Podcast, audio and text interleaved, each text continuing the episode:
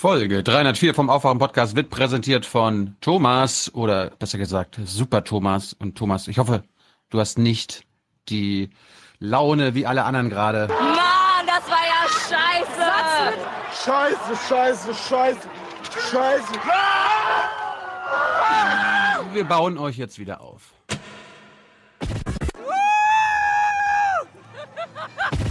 Ich sag 2-1. Naja, entweder 2-0 oder 3-1 für Deutschland natürlich. 3-1 für Deutschland. Ich habe einen Traum gehabt gestern, das ist schon fast peinlich, das zu erzählen. Ich habe geträumt, wir verlieren 2 zu 0. Das war ein Albtraum gewesen. Das kann nicht sein, weil ich glaube, wir gewinnen 2-0 und damit kommen wir ins Achtelfinale, treffen auf Brasilien damit.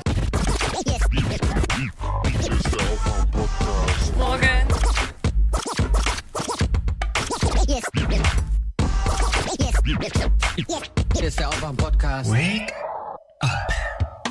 Guten Abend, soweit das noch ein guter Abend sein kann. Aus, aus, aus, aus. Diesmal ist das Spiel wirklich aus. Wake up and clear your brain. Time to listen to what people are saying. Government is lying again, and the media is acting insane. It's good to stay in bed and ignore the talking heads, but you can sleep when you are dead. So wake up. Ja, ganz, ganz bitterer Abend für uns, für alle, für alle äh, deutschen Fußballfans. Ganz, ganz, ganz bitterer Abend. Die waren einfach nicht die Mannschaft, die wir kennen, wie von der letzten WM. Schon verrückt, dass jetzt praktisch zeitgleich über die Zukunft von Bundestrainer Jogi Löw und Bundeskanzlerin Angela Merkel spekuliert wird. Das hätte man bis vor kurzem auch nicht für möglich gehalten. Max schon. Genau. Tja, Deutschland hat verloren. Ich fand die besten Kommentare dazu kamen von Jens Weinreich, Nämlich? der auf Twitter nochmal darauf hinwies. Ja, ja, da wollte vorher keiner drüber diskutieren. Gegen den Strom schwimmen ist nicht so angenehm. Kenn ich. Tja, passiert halt.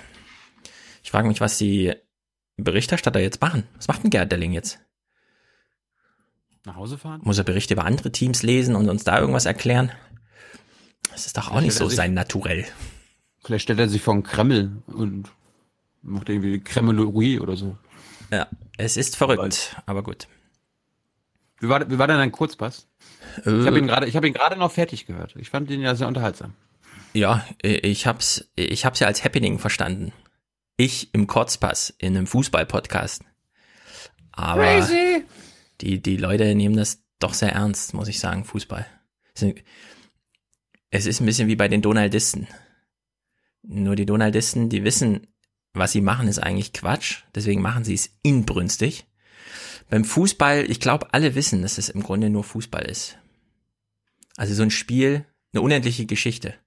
Deutschland ist Weltmeister und anstatt sich vier Jahre später immer noch darüber zu freuen, jetzt leider nicht mehr Weltmeister. Also es, es gibt quasi kein Ende. Es ist wie bei Tetris. Man kann im Grunde nur verlieren. Der Hauptsache ist, man spielt lange oder so. Naja, solange, solange es keinen neuen Weltmeister gibt, sind wir Das haben wir unseren Kindern gestern auch erklärt, genau. Lass den Kopf nicht hängen, wir sind noch Weltmeister. Ja. Äh, ja. Aber ich glaube, alle, alle, die jetzt noch WM gucken, weil sie noch stattfindet, aber Deutschland dabei nicht mehr sehen, müssen jetzt entweder Fußball lieben oder sonst irgendwie, aber es, es fehlt jetzt so dieses Wichtignehmen können. Weil wir Deutschen haben nichts mehr im Turnier, aber es ist eben, es dominiert immer noch das Fernsehen. Und ich bin, also ich bin auch sehr gespannt, wie, wie Max Experiment da weitergeht, wenn diese Zugkraft im Grunde fehlt. Weil da hat er ja recht, hat er äh, auch gesagt im Kurzpass mit mir, wenn Bundesliga ist, hast du Moderatoren da, die im Grunde ein Produkt verkaufen, auch wenn das Spiel gerade schlecht ist. So, und äh, wenn das Spiel ein bisschen egal ist, weil die ganze Zeit irgendwer spielt, aber nicht Deutschland und Deutschland auch in den Gesprächen dazwischen nicht mehr stattfindet, geht doch sehr viel Zugkraft verloren, ist in der Hinsicht auch wieder ein interessantes Medienexperiment, wie man so eine WM, jetzt wo sie eigentlich erst richtig losgeht, übersteht, während alle nur so mit so einem halben Auge hingucken. Ja, aber ich glaube, wenn, wenn die K.O.-Spiele kommen, dann gucken sich die Leute das trotzdem an. Jetzt nicht mehr 26 Millionen und 100.000 auf den ganzen Ja. Fanmeilen. Aber Also das war auch meine Erfahrung von Argentinien, Nigeria, so habe ich es gestern auch in dem Aufwachen-Tweet formuliert. Wenn äh, der Termin mit Max nicht gewesen wäre, hätte ich das Spiel ja nicht geguckt und erst recht nicht intensiv. Aber wenn man ab der ersten Minute dahin schaut und auch sieht, wie das so parallel mit Island verläuft und Argentinien sich da fünf Minuten vor Schluss rettet, dann mhm. hat das doch Unterhaltungswert. Und ich erwarte ja. noch viel von der WM. Wer wird denn Weltmeister? Hm. Ja, das ist jetzt irgendwie wirklich schwer zu sagen, weil die Mannschaften, die ich bisher gesehen habe, also ich weiß, Argentinien wird's nicht. Brasilien vielleicht, wenn die so Glück haben, in quasi entscheidenden Spielen hinten dann doch noch zwei Tore in der Nachspielzeit zu machen oder entscheidende Spiele dann auch wirklich zu gewinnen. Keine Ahnung. Ich hoffe, dass es, ich hoffe, dass es jemand wird, der noch nicht Weltmeister gewesen ist. Ja, die Chancen sind gering. Portugal vielleicht. Warum? Belgien. Ja. ja. Russland. Ja. So viel Fußballfachverstand habe ich, dass ich jetzt sage, ja, klar. Portugal ja. vielleicht, wer weiß. Nee, die sind schon Europameister, die haben es, nee. Wer weiß. Ja. Wer Aber weiß. Who, who cares? Ye are many, they are few.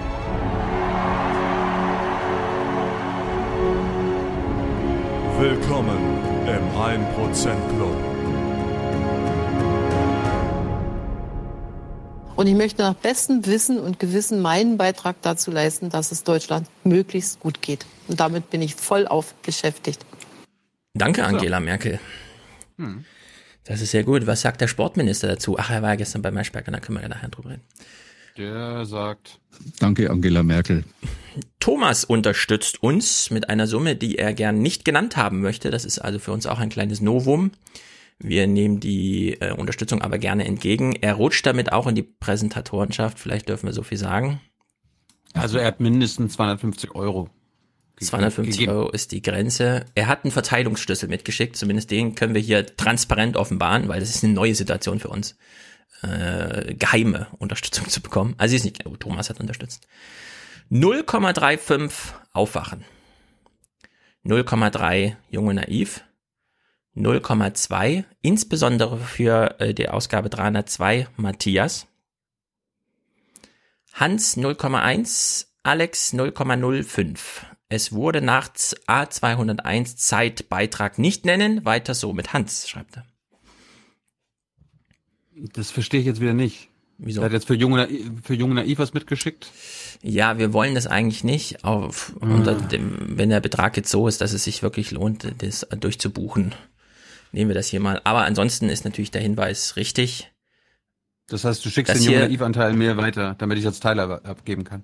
Äh, ja, deswegen habe ich das gerade vorgelesen. Mach dir keine Sorgen. Und trotzdem nochmal den Hinweis auch an alle Zuschauer bei YouTube das hier ist gerade nicht jung und naiv, das erscheint nur in diesem YouTube-Kanal, den ihr ansonsten zurecht mögt. Aber nicht immer alles in einen Topf schmeißen. Finanziell stimmt, äh, gilt das dann auch. Wenn ihr Junge Naiv unterstützen wollt, bitte auf mein Konto, Junge Naiv, ne, damit Tyler und Juliane und Anna was abbekommen. Genau. Auf das Aufwachen-Ding, das teilt sich nur Stefan und ich.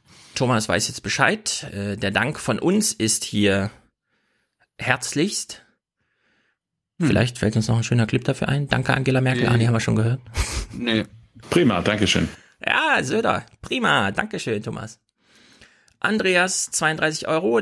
Äh, oder Daniel? Daniel aus Leinefelde. Echter Ding. Mhm. Sofort das Schwarzhören einstellen. Ach so. Daniel aus Leinefeld. Leinefelden in echter Dingen, wie auch immer, wer, wer weiß, wo das ist, in Thüringen oder was? Sofort das Schwarzhören einstellen. Soundboard-Wunsch Big Time. Moment, Moment, Moment, wo ist denn das? Äh, oh, das habe ich falsch gedrückt. Moment.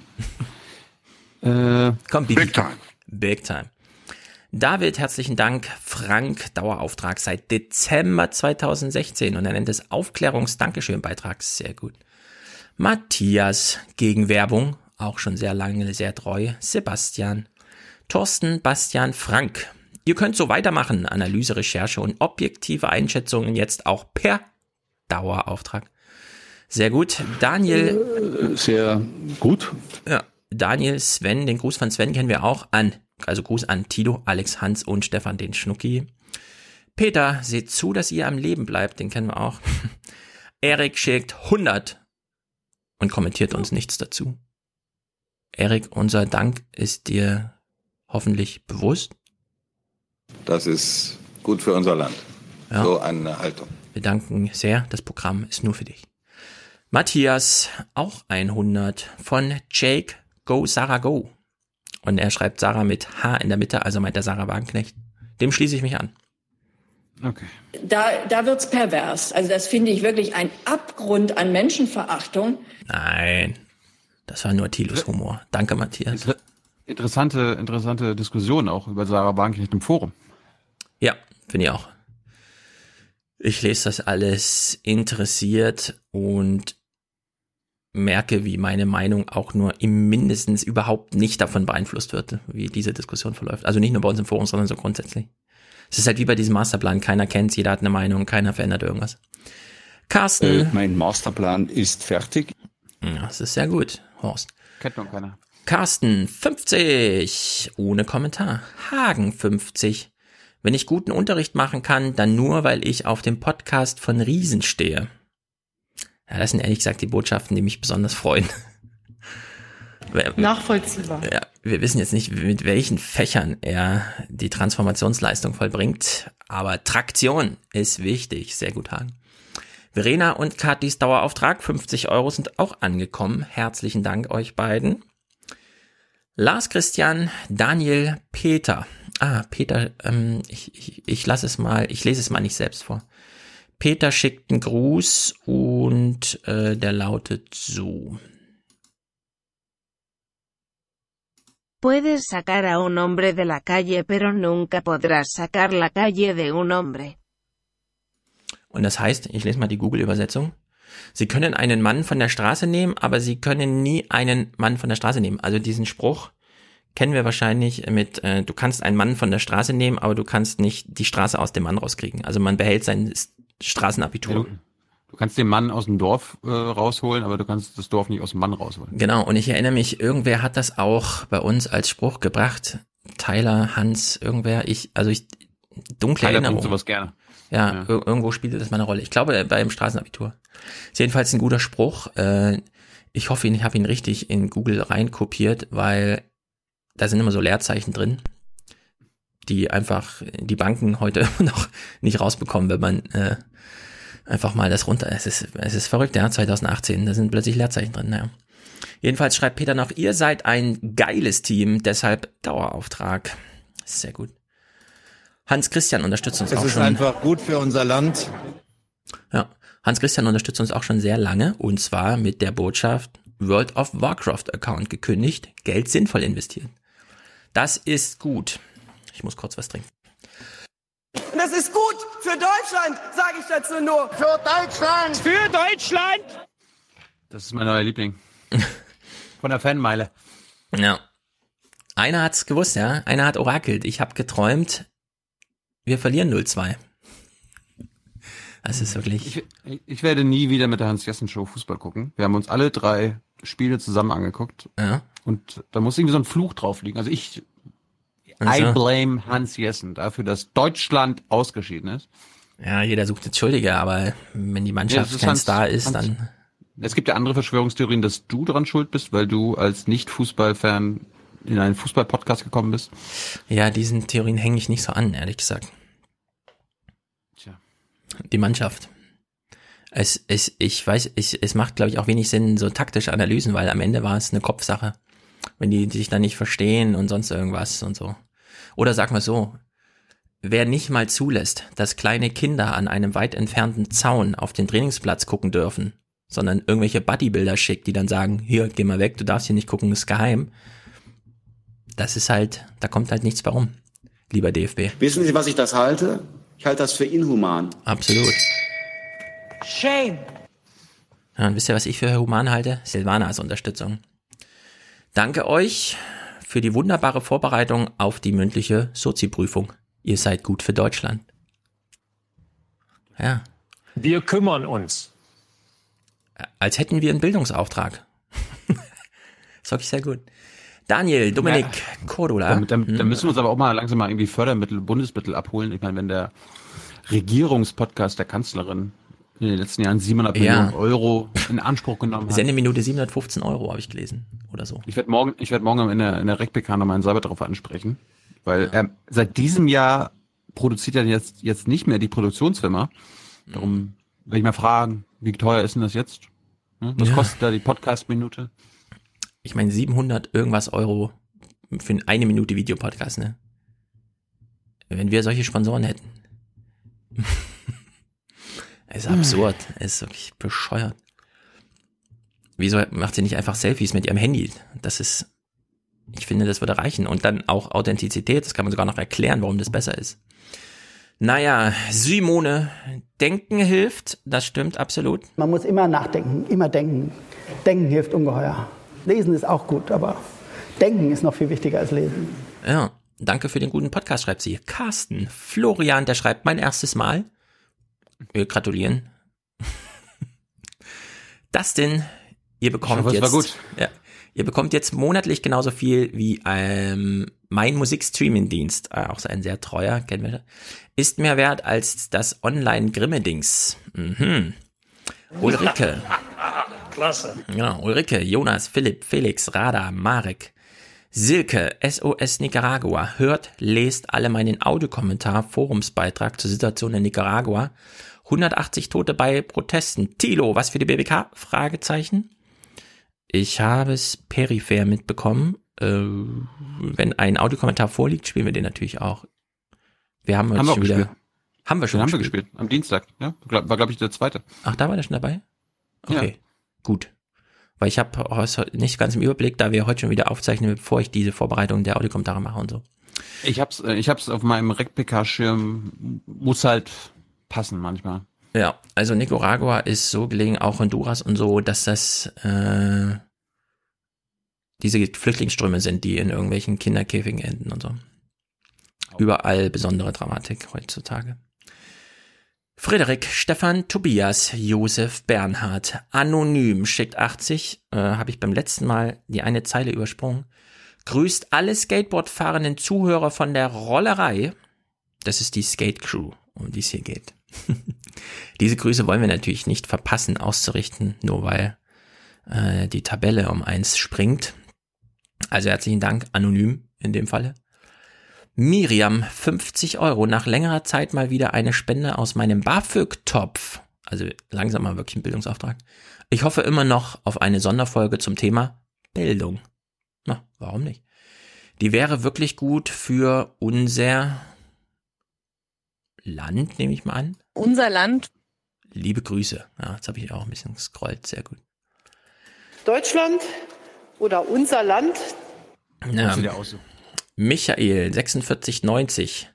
Das linke Gewissen aus dem Fegefeuer rinnt, wenn die Münze klingend in die Podcastkasse springt. Frei nach Volker Pispers. Ja, wir machen hier einen Ablasshandel draus. Ich finde es auch nicht verkehrt. Ablasshandel mit Bildungsauftrag. Das hat die Kirche damals nicht geschafft.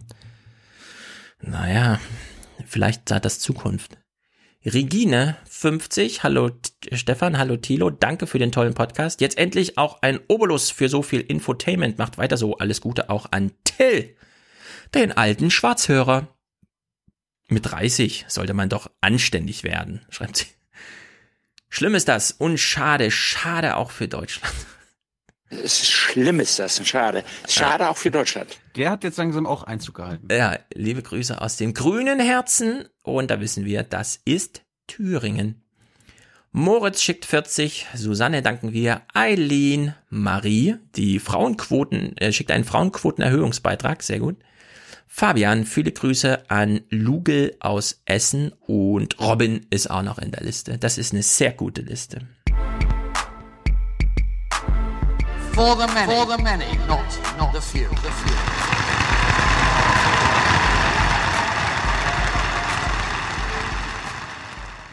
Das ist schlecht für die Sozialdemokratie, das ist schlecht für unser Land und das ist schlecht für Europa.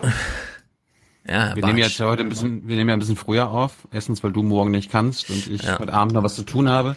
Mhm. Ich, spring, ich spring für Jakob Augstein ein. Mhm. Wo? Bei so, einem- bei so einem linken slash SPD Erneuerungskongress. Muss ich mir nachher mal überlegen, was ich da vorschlag in Sachen SPD Beerdigung, äh, Erneuerung. Ja. Also wir haben nachher einen kleinen Nahles-Block. Vielleicht können wir es da Sehr gut. einflechten oder so. Ja, ich, ich würde auf jeden Fall sagen, ihr müsst Nahles behalten. Ihr solltet auch die ganzen anderen, die damals die Agenda mitbeschlossen haben, Ja. haben so behalten, weil die müssen sich ja nochmal. Also, wenn ich Die müssen ja vieles, die müssen vieles wieder gut machen. Das müssen sie nochmal Deutschland beweisen. Ja, ich will es nochmal hier gleich am Anfang nennen. Wenn ich fünf Minuten Impuls machen müsste, würde ich nochmal auf Annika Klose zurückkommen und sagen, liebe Leute, die ihr hier sitzt und diese Partei erneuern wollt, beim nächsten Wahlkampf macht ihn nicht für euren Kanzlerkandidaten, macht ihn für mich. Und das mich kann man dann ersetzen mit allen möglichen. Aber das war Annikas Kloses zu Recht vorgetragener richtiger Einwand. Die SPD soll den Wahlkampf für dich machen. Dich, dich, dich. Hm. Naja. Ich habe noch ein, ein, eine Sache, weil ich das ja im Intro verbraten habe. Ich habe mir gestern nochmal Tagesthema und heute Journal angeguckt, was die was zu berichten hatten, war natürlich Top-Thema. Was, was kann da Top-Thema sein? Menschenleben auf dem Mittelmeer? Nein. Nicht? Natürlich, Deut natürlich Deut Nein, natürlich Deutschland. Ne? Ja. Für Deutschland! Das musste sein. Und dann gab es auch einen Kommentar sogar in den Tagesthemen zum Ausscheiden von Zum. Fußball. So, Ich dachte, musst es du- gab musst du- 20.15 Uhr eine Sondersendung. Kann sein. Oder war das ein CDF? Aber jetzt, jetzt, jetzt musst du raten, wir hören uns den, den Kommentar mal an. Mhm. Worüber will, also wie wird kommentiert das Ausscheiden? Also ich gebe dir, ich geb dir mal einen Tipp, der Mhm. sagt so, sehen wir es doch mal positiv. Mhm. Äh, also, mir denk fällt's gerade ein, ne? mir, mir fällt's gerade ein, ich habe den, ich hab den Tweet dazu schon gesehen. Ja, spiel mal. Ich will nicht spoilern. Das deutsche Fußballnationalteam oder im viel zu oft übernommenen DFB-Sprech auch die Mannschaft ist also raus. In gut zwei Wochen wird nicht mal Äh, kurzen Einwand. Ich glaube, man darf die Mannschaft sagen, ohne da in einem DFB-Sprech auf den Leim zu gehen, oder? Was ist eine Mannschaft?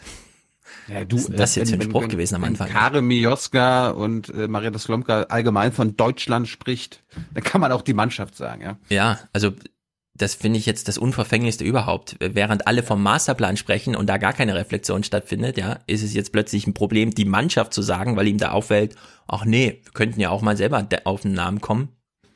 Das war, das war gestern sogar beim, bei Maischberger. Äh, Seehofer hat von dem sogenannten Masterplan geredet, Ja. obwohl er selber, also, als, weil er ist ja der Urheber. Er sagt ja Masterplan. Das ist ein Masterplan. Und dann er so, der sogenannte Masterplan. Ja, äh, ich habe selten gesehen, dass ein Politiker, Politiker so schön Luft aus seinem Ballon rauslässt wie Seehofer gestern. Und ich erinnere an Hans Theorie, am Montag knallt's, da gibt's einen Showdown und dann werden die Grenzen zugemacht und Seehofer macht seine Zurückweisung von schon bereits registrierten Flüchtlingen. und ich würde sagen, hm, Maischberger war ganz, ganz gut gestern. Also ihre Stärke ist wirklich das 1 zu 1. Und das hast du dir dann auch so angesehen. Ja, das haben alle so geschrieben. Und ich habe jetzt, da muss ich leider die gleiche Kritik wie schon bei uns in der letzten Folge mit Hans machen. Ja, die CDU und die CSU, die streiten sich. Aber muss dieser Streit eine Stunde lang das Gespräch als roten Faden dominieren oder getraut sich der Journalist tatsächlich nochmal ein eigenes Thema aufzuwerfen? Und das hat sie nicht gemacht in keiner Sekunde. Sie war ganz nah an der roten Linie, die CDU und CSU ihr hingelegt haben. Und das habe ich schon zu kritisieren.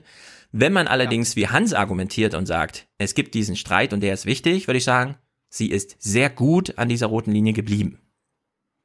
Aber Wir, wir kommen da gleich nochmal zu. Ich habe einen Clip mitgebracht. gucken wir erstmal diesen. ja, die, gucken wir erstmal ein bisschen Medienkritik. Manuel Neuer den WM-Pokal im Moskauer Luschniki-Stadion in die Höhe heben.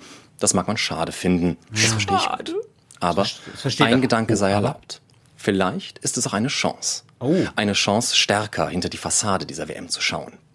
Die Fassade, die solange die Mannschaft im Turnier ist, schwarz-rot-gold fast blickdicht getränkt bleibt.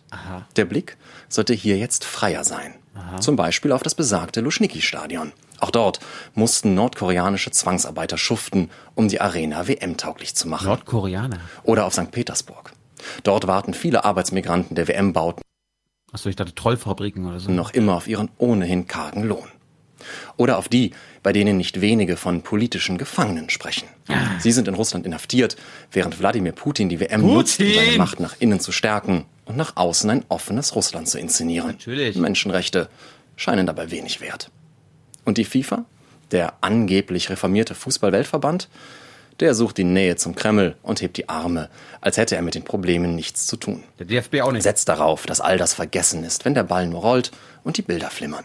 Der Ball wird auch jetzt weiter rollen, nun aber ohne Deutschland. Eine Chance also, den Fokus ein wenig zu verrücken.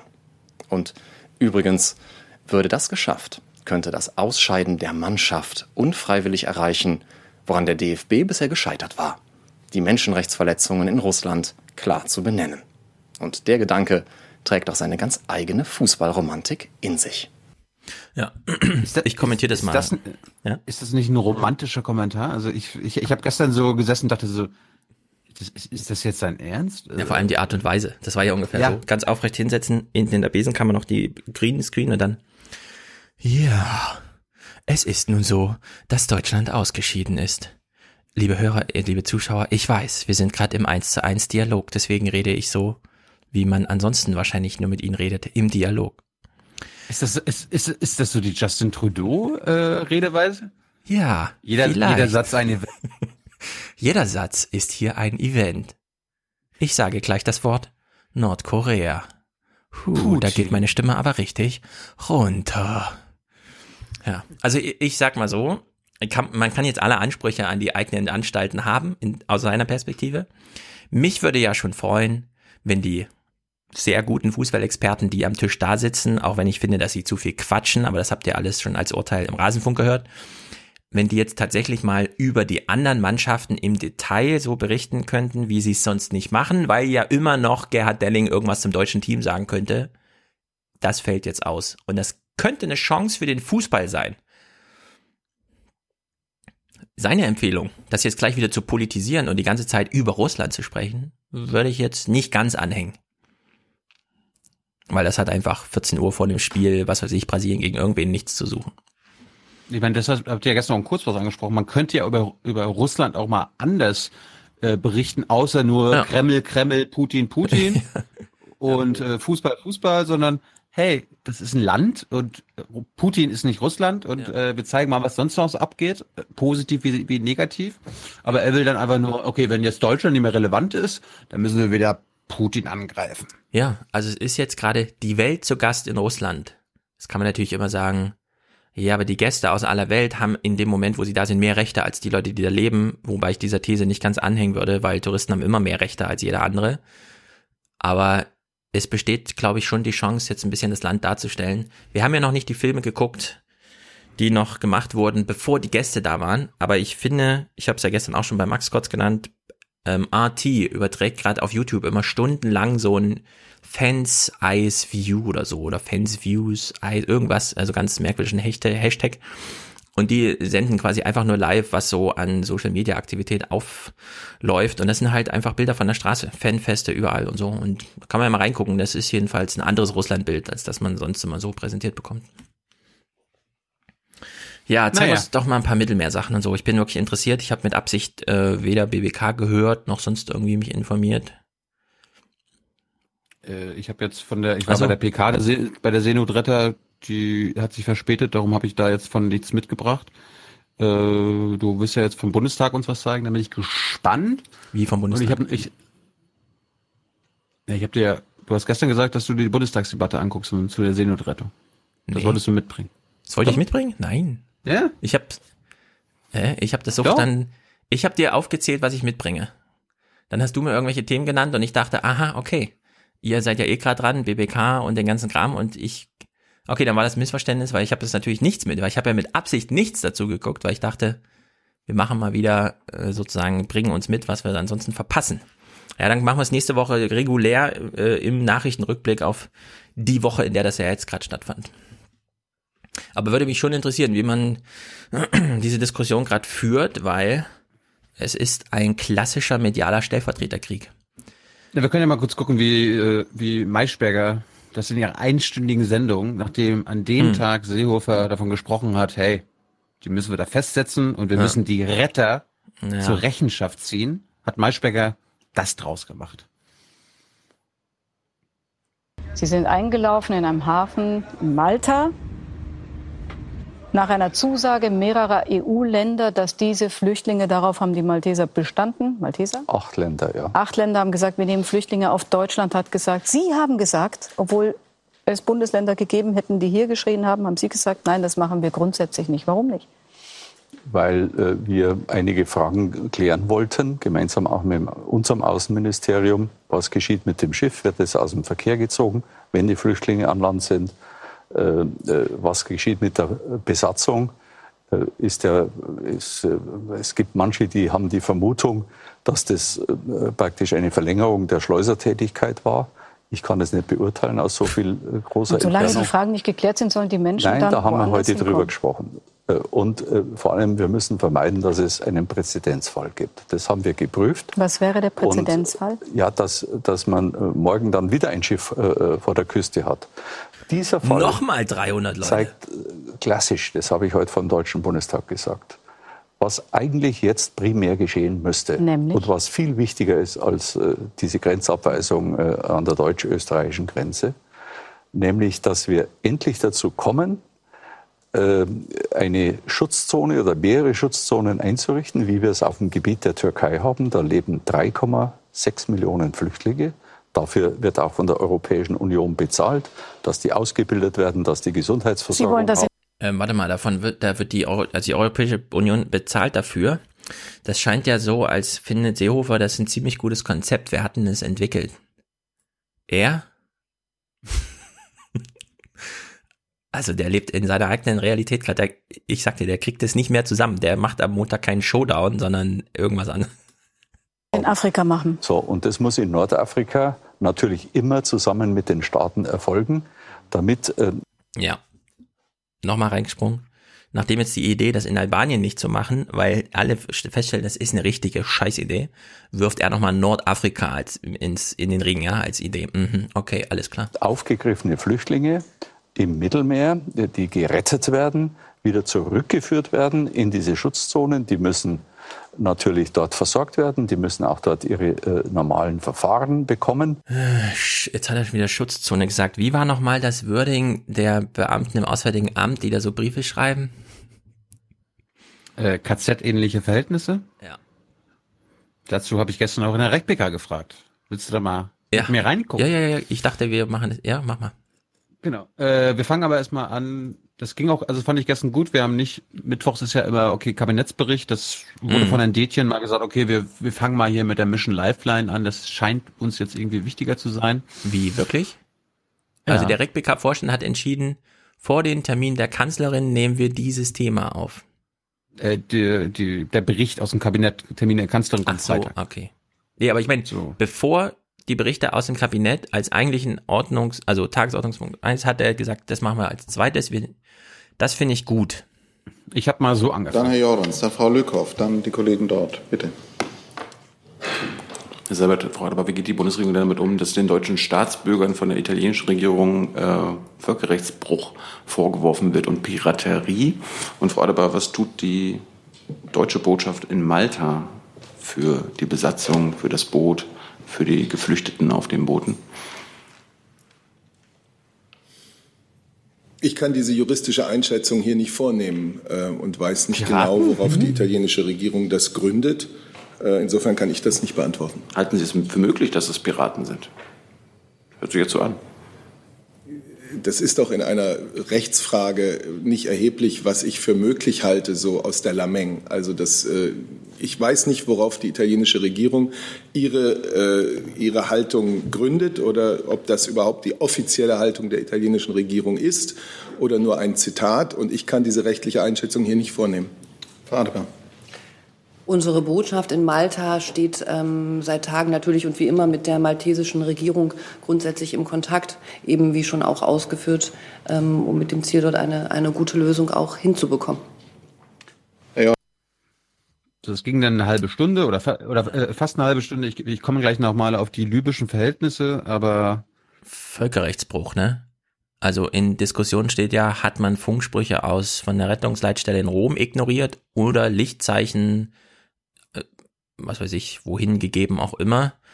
dann die Argumente waren, nee, wir haben keine Funksprüche ignoriert und ja, wir haben vielleicht Lichtzeichen gegeben, aber da waren wir mehrere hundert Kilometer weit weg von irgendeiner Küste. also irgendwie so. Das wird jetzt hochgejazzt zu Völkerrechtsbrüchen oder was? Oder worauf bezieht sich das? Ja. Dabei sind Völkerrechts, äh, Völkerrechtsbruch und Seerechtsbruch, äh, wenn man die Leute daran hindert zu retten. Ja, genau. Seenotrettung ist, äh, gilt für jedes Schiff, muss Ja. jedes Schiff machen. Und äh, Weshalb auch die Containerschiffe jetzt mitretten, die dann natürlich nicht einfach so von der Politik äh, auf dem Meer ro- also, also abgewehrt werden, weil sind ja wirtschaftlich relevant als Material. Das ist ja wirklich pervers. Also äh, Seehofer sagt ja im Grunde, wenn es irgendwo brennt und die Feuerwehr kommt und die Leute rettet, dann sagt er, die Feuerwehr sind Verbrecher. Ja. Die sind schuld daran, dass es gebrannt hat. Und die haben eventuell einen Bordstein kaputt gefahren mit ihrem zu schweren Auto und deswegen geht es nicht. Aber alle sofort festsetzen. Der Punkt war ja, das Innenministerium als Übern, also Flüchtlingsübernahme, Koordinatenministerium wäre eigentlich dafür verantwortlich gewesen, Mhm. äh, quasi den Maltesern, die gesagt haben, okay, das, das Schiff kann bei uns anlegen, aber nur, wenn das unter anderem auch an Deutschland verteilt wird, also die Flüchtlinge. So, da haben sich ja Portugal bereit erklärt, Spanien, ein paar andere Länder noch, Deutschland nicht. Und das BMI hätte da entweder Nein sagen müssen, beziehungsweise Go sagen müssen. Und dann haben sie sich gestern erstmal so ein bisschen gewehrt, äh, wir, sind wir da zuständig? Das müssen wir erstmal klären. Und dann wurde das irgendwie ans AA abgegeben, wo das Auswärtige Amt sagt, äh, das ist jetzt irgendwie nicht unser Bier, das ist, sogar, das ist gar keine Frage. Und war auch lustig, so nach der RecPK kamen dann einige auch nochmal auf mich zu und meinten so, na, das tut so weh hier, was wieder, was hier abläuft. Weil Seibert war natürlich in einer beschissenen Situation. Jetzt, er wollte natürlich in der im Streit Merkel-Seehofer nicht nochmal Öl ins Feuer gießen, Ja. so dass er quasi sagt, also Frau Merkel ist voll dafür, diese, das sind ja, wir reden hier von 30 Menschen, die in fünf Bundesländern hätten verteilt werden können. Ja, aber das ist auch eine Folge der medialen Debatte, dass sich Merkel das da nicht traut und Merkel und, und Seibert da Rückzieher macht. Naja, und dann ging es natürlich auch nochmal um Libyen und dann habe ich nochmal gefragt, weil es gab ja jetzt auch nochmal diesen Bericht von den KZ-ähnlichen Zustände, wurde jetzt ja vollständig dank des Informationsfreiheitsgesetzes veröffentlicht. Und äh, das habe ich mal zum Anlass genommen, mal nachzufragen. Und erinnere dich, letzte Woche hat Seibert gesagt, wenn du von KZ sprichst, äh, sprichst ne, hier US-Grenze, Trump, das geht gar nicht. Ja. Mal gucken, was jetzt Nichts ist. mehr hinzuzufügen. Herr Jung, letzte Frage zu dem Komplex. Zu der libyschen Küstenwache, die die Menschen ja teilweise auch wieder zurück nach Libyen bringt. Frau Adebar, äh, dank dem Informationsfreiheitsgesetz mussten sie einen internen Diplomatenbericht veröffentlichen, der aus dem äh, Herbst stammt, wo das AA von KZ-ähnlichen Verhältnissen dort spricht. Halten Sie an dieser Bewertung weiterhin fest? Herr Seibert äh, verbietet sich ja solche äh, Vergleiche. Letzte Woche gerade. Sein Blick. Also ich kommentiere interne Berichte, die dieses Amt ähm, geschrieben hat, nicht und sie werden an Dieses den Amt. Empfänger veröffentlicht und herausgegeben, der sie bekommt. Ähm, die Presseberichterstattung zu diesem Thema ist ähm, schon älter als ähm, die aktuelle Diskussion, die wir führen. Und ich glaube, ähm, in dem Engagement der Bundesregierung für die libysche Küstenwache hat sich in den letzten Monaten einiges getan. Herr Seibert hat da dargestellt, was wir an Aktivitäten dort tun. Und nur noch mal auch da zur, Recht, äh, zur äh, Korrektur. Ich verbiete natürlich überhaupt niemandem, irgendwelche Begriffe zu benutzen. Da muss jeder seine ein, eigenen Einschätzungen treffen. Ich habe letzte Woche gesagt, wer weiß, was ein KZ war, wer sich damit historisch auseinandergesetzt hat, wer weiß, welche Verbrechen dort geschehen sind, der wird nicht leichtfertig über Lager in Nordafrika, in denen zum Teil sehr schwierige und schlechte Verhältnisse herrschen, äh, als Konzentrationslager sprechen. Das war das Einzige, was ich gesagt habe. Das, AA wird ja offenbar gute Gründe haben, warum man von KZ-ähnlichen äh, Verhältnissen spricht. Wie ist denn die aktuelle Einschätzung über die Verhältnisse dort, Frau Adebar? Ich glaube, die aktuelle Einschätzung hat Herr Seibert gerade dargestellt. Und nochmal, ähm, worum es dort gehen könnte, sind Also wenn das wirklich Seibert gerade dargestellt hat, dann äh, war ihre Antwort inhaltlich, äh, die Lage ist so, dass noch nicht sechs Millionen Menschen dort gestorben sind, Herr Jung. Oder wie ist das zu verstehen, was sie da gerade gesagt hat? Das Interessante ist jetzt, ist also. Adebar, Adebar redet jetzt und Seibert muss jetzt irgendwas auf sein Handy bekommen haben, weil jetzt steigt er gleich nochmal ein. Hm. Ähm, interne Berichte einer Person im Auswärtigen Amt, die wir aber öffentlich nicht kommentieren und die unsere Einschätzung Einzelfall. gerade zur Situation in Libyen ähm, und zu der Ausbildung der Küstenwache ähm, hat Herr Seibert, glaube ich, gerade dargestellt. Die Bundesregierung weiß sehr genau aus Berichten verschiedener Organisationen, auch aus journalistischen Berichten, wie verzweifelt schwierig die Verhältnisse für Flüchtlinge und Migranten in einigen libyschen Aufnahmezentren, Lagern, nennen Sie es, wie Sie wollen, sind. Und genau deswegen gehören wir zu den stärksten Unterstützern des UN-Flüchtlingskommissariats und der Internationalen Organisation für Migration, die nämlich beide aktiv und sehr konkret daran arbeiten, Zugang zu diesen Lagern zu bekommen und die Verhältnisse für die Menschen, die dort sind, zu verbessern. Äh, die Bundeskanzlerin hat. Ja, das ist ein schöner Dreh. Leider haben wir nicht so richtig Zugang.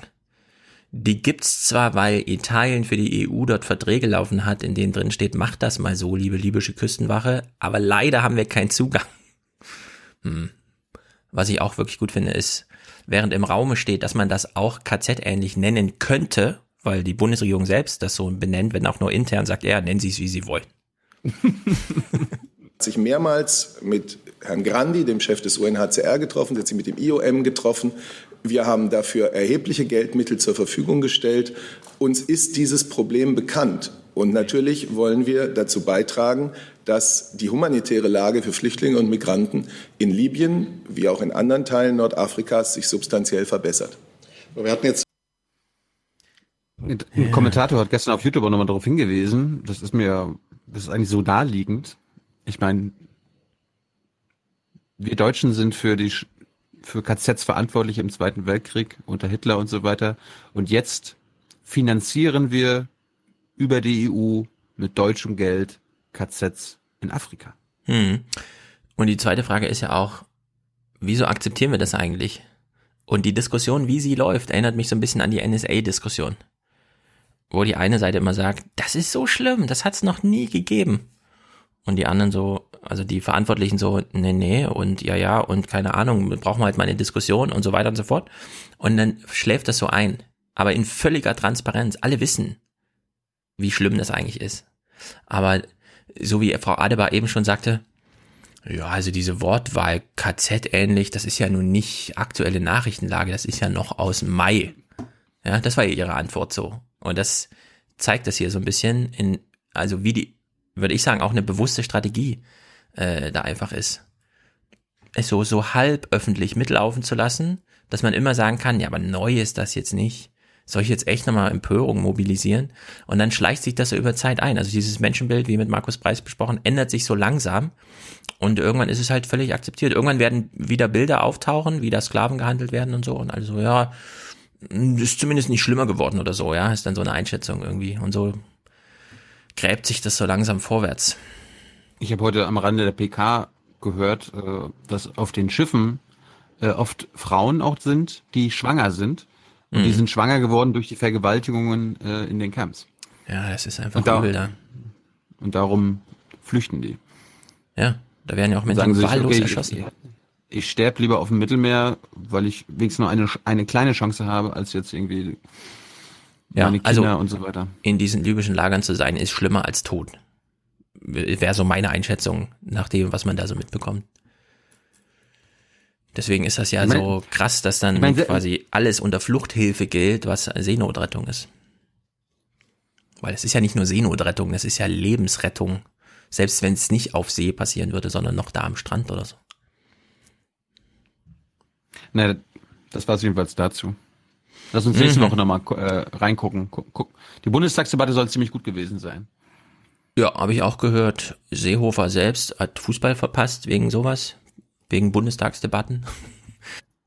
Also, da wir, da wir jetzt nicht die ganze Debatte uns angucken und Stefan das vielleicht nächste Woche mal mitbringt, einen kleinen Ausschnitt von der von, aus dem gestrigen Tagesthemen. Schauen wir mal kurz rein, weil wir hören Seehofer, wie am Bundestag die Seenotrettung diskutiert und dann beklatschen wir mal ganz kurz Katja Kipping. Eine europäische Lösung also? Davon war man in der Aktuellen Stunde im Bundestag weit entfernt. Während im fernen Kasan die deutsche Nationalelf ihrer Niederlage entgegenkickte, diskutierte man über Seenotrettung. Eine fast leere Regierungsbank. Innenminister Seehofer musste auf Antrag der Opposition in den Bundestag geholt werden. Kurzer Stopp, das ist wirklich ein sehr, sehr, sehr schönes Bild. Seehofer, wie er neben Brandner, also diesem Rechtsausschussvorsitzenden von der AfD, der damals noch so gefeiert hat, morgen schreibe ich Geschichte, ich werde der Erste, der hier nicht gewählt wird. Und dann wurde er doch gewählt, aber mit diesem Typen, ja, kommt er plötzlich hier so rein, wenn er gerufen wird. Einige Bundesländer waren bereit, einen Teil der Lifeline-Flüchtlinge aufzunehmen. Seehofer blieb unnachgiebig. Sodass sich jedenfalls nach momentanem Stand eine Handlungsnotwendigkeit für die Bundesrepublik Deutschland derzeit nicht ergibt. Für uns gibt es einen ganz starken Grundsatz für das Handeln der Bundesregierung insgesamt. Und der Grundsatz heißt einerseits Humanität und andererseits Ordnung. Oh. Das ist ein Spruch, ne? Humanität und Ordnung. Ja? Tja. Da, und darum können wir dir nicht helfen. Wir müssen, wir müssen human und Ordnung ja, äh, ordentlich, sein. ordentlich sein. Aber jetzt kommt Katja Kippe. Humanität und Ordnung sind unser Leitprinzip und nach dem werden wir uns auch künftig richten. Emotional, engagiert, ernsthaft. Es war ein harter Schlagabtausch. Wenn es infolge von schlechten Witterungsbedingungen zum Kentern gekommen wäre und Menschen dabei draufgegangen wären, wäre jeder Tote auf Ihr Konto ganz persönlich gegangen, Herr Seehofer. Hilfsbereitschaft, aufeinander achten, die Hand reichen, das ist doch für uns alle wichtig.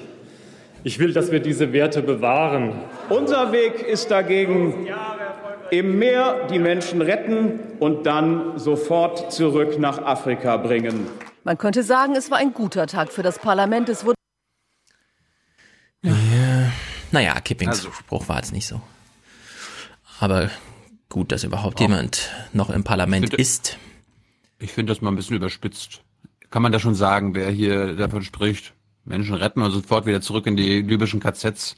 Ja, nur hat sie sich halt gebunden an, ähm, wenn da jetzt schlechtes Tod. Wetter gewesen wäre, wären das auf ihre Kappe gegangen. Äh, also nicht wenn irgendwas passiert, sondern die gehen auf seine Kappe. Und auch die, die nicht bis aufs Meer geschafft haben bis jetzt, die gehen auch auf seine Kappe. Also da kann man auch klar entschieden sein einfach. Können, naja. wir, können wir nicht aus Seehofer und Seenotrettung einen Titel basteln? Seenothofer oder so? Seehofer in Seenot. T-Shirt-Spruch für, für Montag, wenn die Blase platzt. Ach nee, wenn der Showdown kommt. Ja. Ja, ich bin gespannt. Gut. Ähm, ja. Gestern war ja, genau, Maischberger mit Seehofer und dann war irgendwie Olaf Schäuble noch zu Gast bei beim ZDF. Oh. Bei Was nun? Das habe ich nicht gesehen. Aber, ja, habe ich mir aber nicht angeguckt, aber ich habe dank des heute Journals eine Zusammenfassung mitgebracht. Okay. Wir haben da offen, wir haben da offenbar nichts verpasst, Herr Schulz. Hat die Kanzlerin die Kraft da? Ist das Ihr Eindruck? Hat sie noch die Kraft, die Koalition dann auch wirklich zusammenzuhalten? Hat sie die Kraft?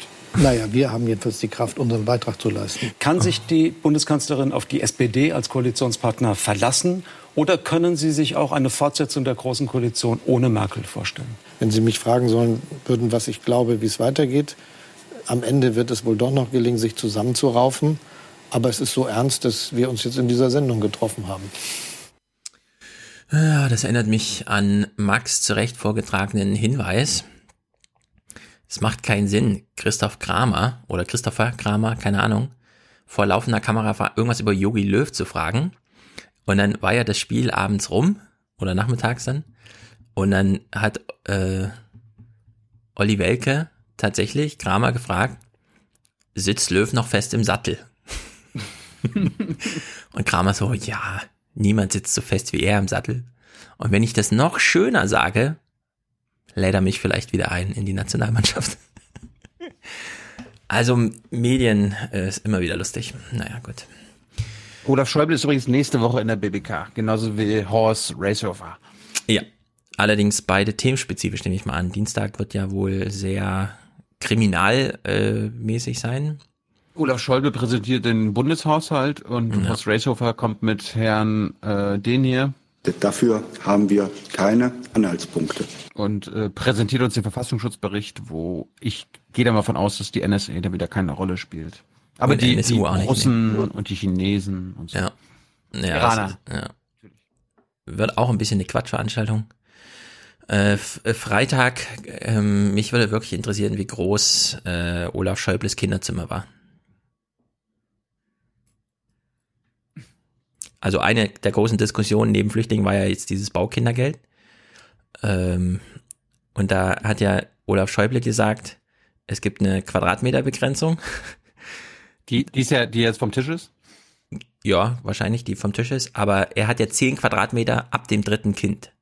Und ich frage mich in Deutschland, gilt das jetzt für mich zum Beispiel, der ich drei, also ich habe ja drei Kinder, ja? Ist 10 Quadratmeter die Zahl, die Sozialdemokraten fürs dritte Kind und dann auch die weiteren Kinder so einplanen oder ist ihm das so rausgerutscht durch finanzpolitisches Sparen, was er wollte? Oder also wie groß war sein Kinderzimmer? Ja, Na schau. Ein bisschen happening. Thema wird das ja sowieso. Kannst dich einfach dranhängen. An die zehnte Frage zum Thema, haben sie da gewonnen oder verloren oder so? Fragst einfach, wie groß war ihr Kinderzimmer? Gut. Wir haben ja verrückte Tage. Um jetzt mal auf die Restnachrichten zu kommen, oder? Hast du noch irgendwas? Ich habe nachher Noch noch, einen alten Parlament, einen alten, alten Parlament, weil wir kümmern uns ja auch mal um, um Oma Erna und Co. Ja, ein alten Aber- Parlament im Sinne von nicht Schülerparlament. Ah, nicht schlecht. Wir können wir können wir können es auch jetzt machen. Gerne. Lustiger Einstieg. Die Themen ansonsten sind so ein bisschen. In Mecklenburg gibt's auf mal einmal im Jahr kommen die Rentner zusammen und klagen. Äh, Die klagen? so beschäftigt. Ja. Und wir, wir, wir hören mal rein. Jubiläum für das Altenparlament. Zum zehnten Mal kommt es zusammen, begrüßt durch die Ministerpräsidentin, die sich für den Zusammenhalt der Generationen ausspricht. Wenn ich Manu. unterwegs bin und öfter gefragt werde, Frau Schwesig, wie machen Sie das Ministerpräsidentin, zwei Kinder, dann ist meine Antwort, ohne Oma geht nichts. Das Parlament vertritt die Interessen der Senioren im Land. Rund 70 Delegierte sind angereist. Sie kommen aus Vereinen und Verbänden, Kirchen und Parteien. Ja, wir sind mittlerweile ja eine der größten Bevölkerungsgruppen. Und Ja, kurzer Stopp. Das finde ich wirklich gut. Äh, Sie kommen aus Kirchen, Verbänden, Vereinen und so weiter. Wenn du heute 25-Jährige zusammensammelst, ne, die kommen nicht aus Kirchen, Verbänden, Vereinen und so, sondern die kommen aus G8, G9, Stress und Bologna-Studiums. die sind überhaupt nirgendwo abholbar. Außer in ihrem, oh, hoffentlich klappt mein nächster biografischer Schritt. mit relativ speziell. Ja, meldest dich? Ja, aber wir achten jetzt mal, welche Sorgen haben unsere Alten? Gut, wir hören uns nochmal den älteren Herrn hier an. sind mittlerweile ja eine der größten Bevölkerungsgruppen und mit relativ spezifischen Problemen. Und da ist es schon sinnvoll, wenn die Betroffenen selber mitwirken, ihre Probleme selbst benennen und natürlich auch nach Lösungsmöglichkeiten suchen. Und die Probleme, die die Senioren heute benennen, sind vielfältig. Busse fahren, nur Schulbusse. Wenn Ferien sind, fährt gar nichts. Wenn man keine Kinder in der Nähe hat, die einen fahren können, muss man auf Nachbarn ausweichen. Das trifft auch zu, wenn man krank wird. Ich bin jetzt auch so in dem Alter, wo man sich darum kümmert, wo bleibe ich mal? Wie geht es weiter? Bleibe ich in der Wohnung? Ich beschäftige mich hauptsächlich mit den Plattenbauten, die, wo die Älteren wohnen, in Straßen auch gerade, äh, dass da keine Aufzüge sind. Ja. Alles berechtigt. Ich will mich nicht drüber lustig machen über die Alten. Das wird immer falsch verstanden. Rentnerrepublik ist nicht, ihr sind alle alt, sondern es ist so dieser Mindset insgesamt. Was ich aber schon mal sagen kann, darauf hinweisen. Leute werden jetzt älter als früher. Okay. Also wir haben ein anderes Altsein als früher. Ja, früher hat man, wenn man sein Fahrrad schob, war man schon ziemlich alt, wenn man das brauchte. Und dann ist man aber auch relativ früh dann gestorben. Jetzt lebt man halt noch ziemlich lange als Pflegefall und so weiter. Aber alle, alle Hipster-Innovationen, die gerade stattfinden, Spracherkennung elektronischer Geräte, selbstfahrendes Auto, Drohnenbelieferung äh, von Nahrungsmitteln bis vor die Haustür und so, das sind, ist alles für die alten Menschen gemacht. Das ist halt, die Jungen machen das und so, weil die gerade aus dem Studium kommen und pro, äh, hier, ähm, programmieren können und so weiter. Aber wenn man sich die Märkte dafür anguckt, das ist alles für die alten Menschen. Vielleicht sind die zu früh alt geworden hier, aber ich sehe goldene Zeiten fürs Älterwerden voraus. Wir beide, Thilo und ich, oder wer noch in unserem Alter ist, wir werden davon profitieren, dass die größte Innovationswelle die nächsten 30 Jahre über die Rentnerrepublik hinweg äh, rollt und wir werden gar keine Probleme mehr im Alter haben. Mit nichts. Wir werden alles per Sprache steuern können. Es wird alles bis auf die Hand geliefert, was wir brauchen. Es wird sensationell Telemedizin. Wir sind komplett verkabelt und jeden Morgen sind wir quasi beim Zahnarzt. Es wird, es ist alles live dann. Das ist, also es wird Sensation. Unser Altwerden wird eine Sensation. Also ehrlich gesagt, darf ich Sie mal was fragen? Warum sind Sie so mega positiv? Ja, ich wollte es auch mal sagen. Ja. Weil immer alle denken, auch wenn der Stefan über Rentenrepublik ein Buch schreibt, dann wird das ja so, hm und so. Nee, es gibt da auch positive Seiten. Und gerade wenn solche alten Leute ihre echten Probleme beschreiben, kann man schon mal darauf hinweisen, wartet mal ab die nächsten zehn Jahre. Es wird eine Sensation. Apropos alte Leute beschreiben ihre Probleme in einem kleinen Parlament. Äh wenn es so weitergeht, wird unsere Demokratie weiter ausgehöhlt. Weil einige haben sich dafür nicht interessiert. Um Themen wie diese zu diskutieren, sind auch Landespolitiker geladen. Je ein Abgeordneter pro Fraktion beantwortet Fragen, erklärt die Position der Partei. Die Stühle der Ministerien bleiben dagegen leer. Dass nicht einer aus den Ministerien hier sitzt, das ist eine Missachtung unseres zehnjährigen Altenparlaments. Drei Leitanträge Shame. beschließt das Parlament am Shame. Ende der Sitzung. Es geht unter anderem um die Probleme im ländlichen Raum, die Gesundheitsvorsorge und digitale Bildung für Senioren. Diese Empfehlungen auch umsetzen, das können aber weiterhin nur die gewählten Abgeordneten des Landtags.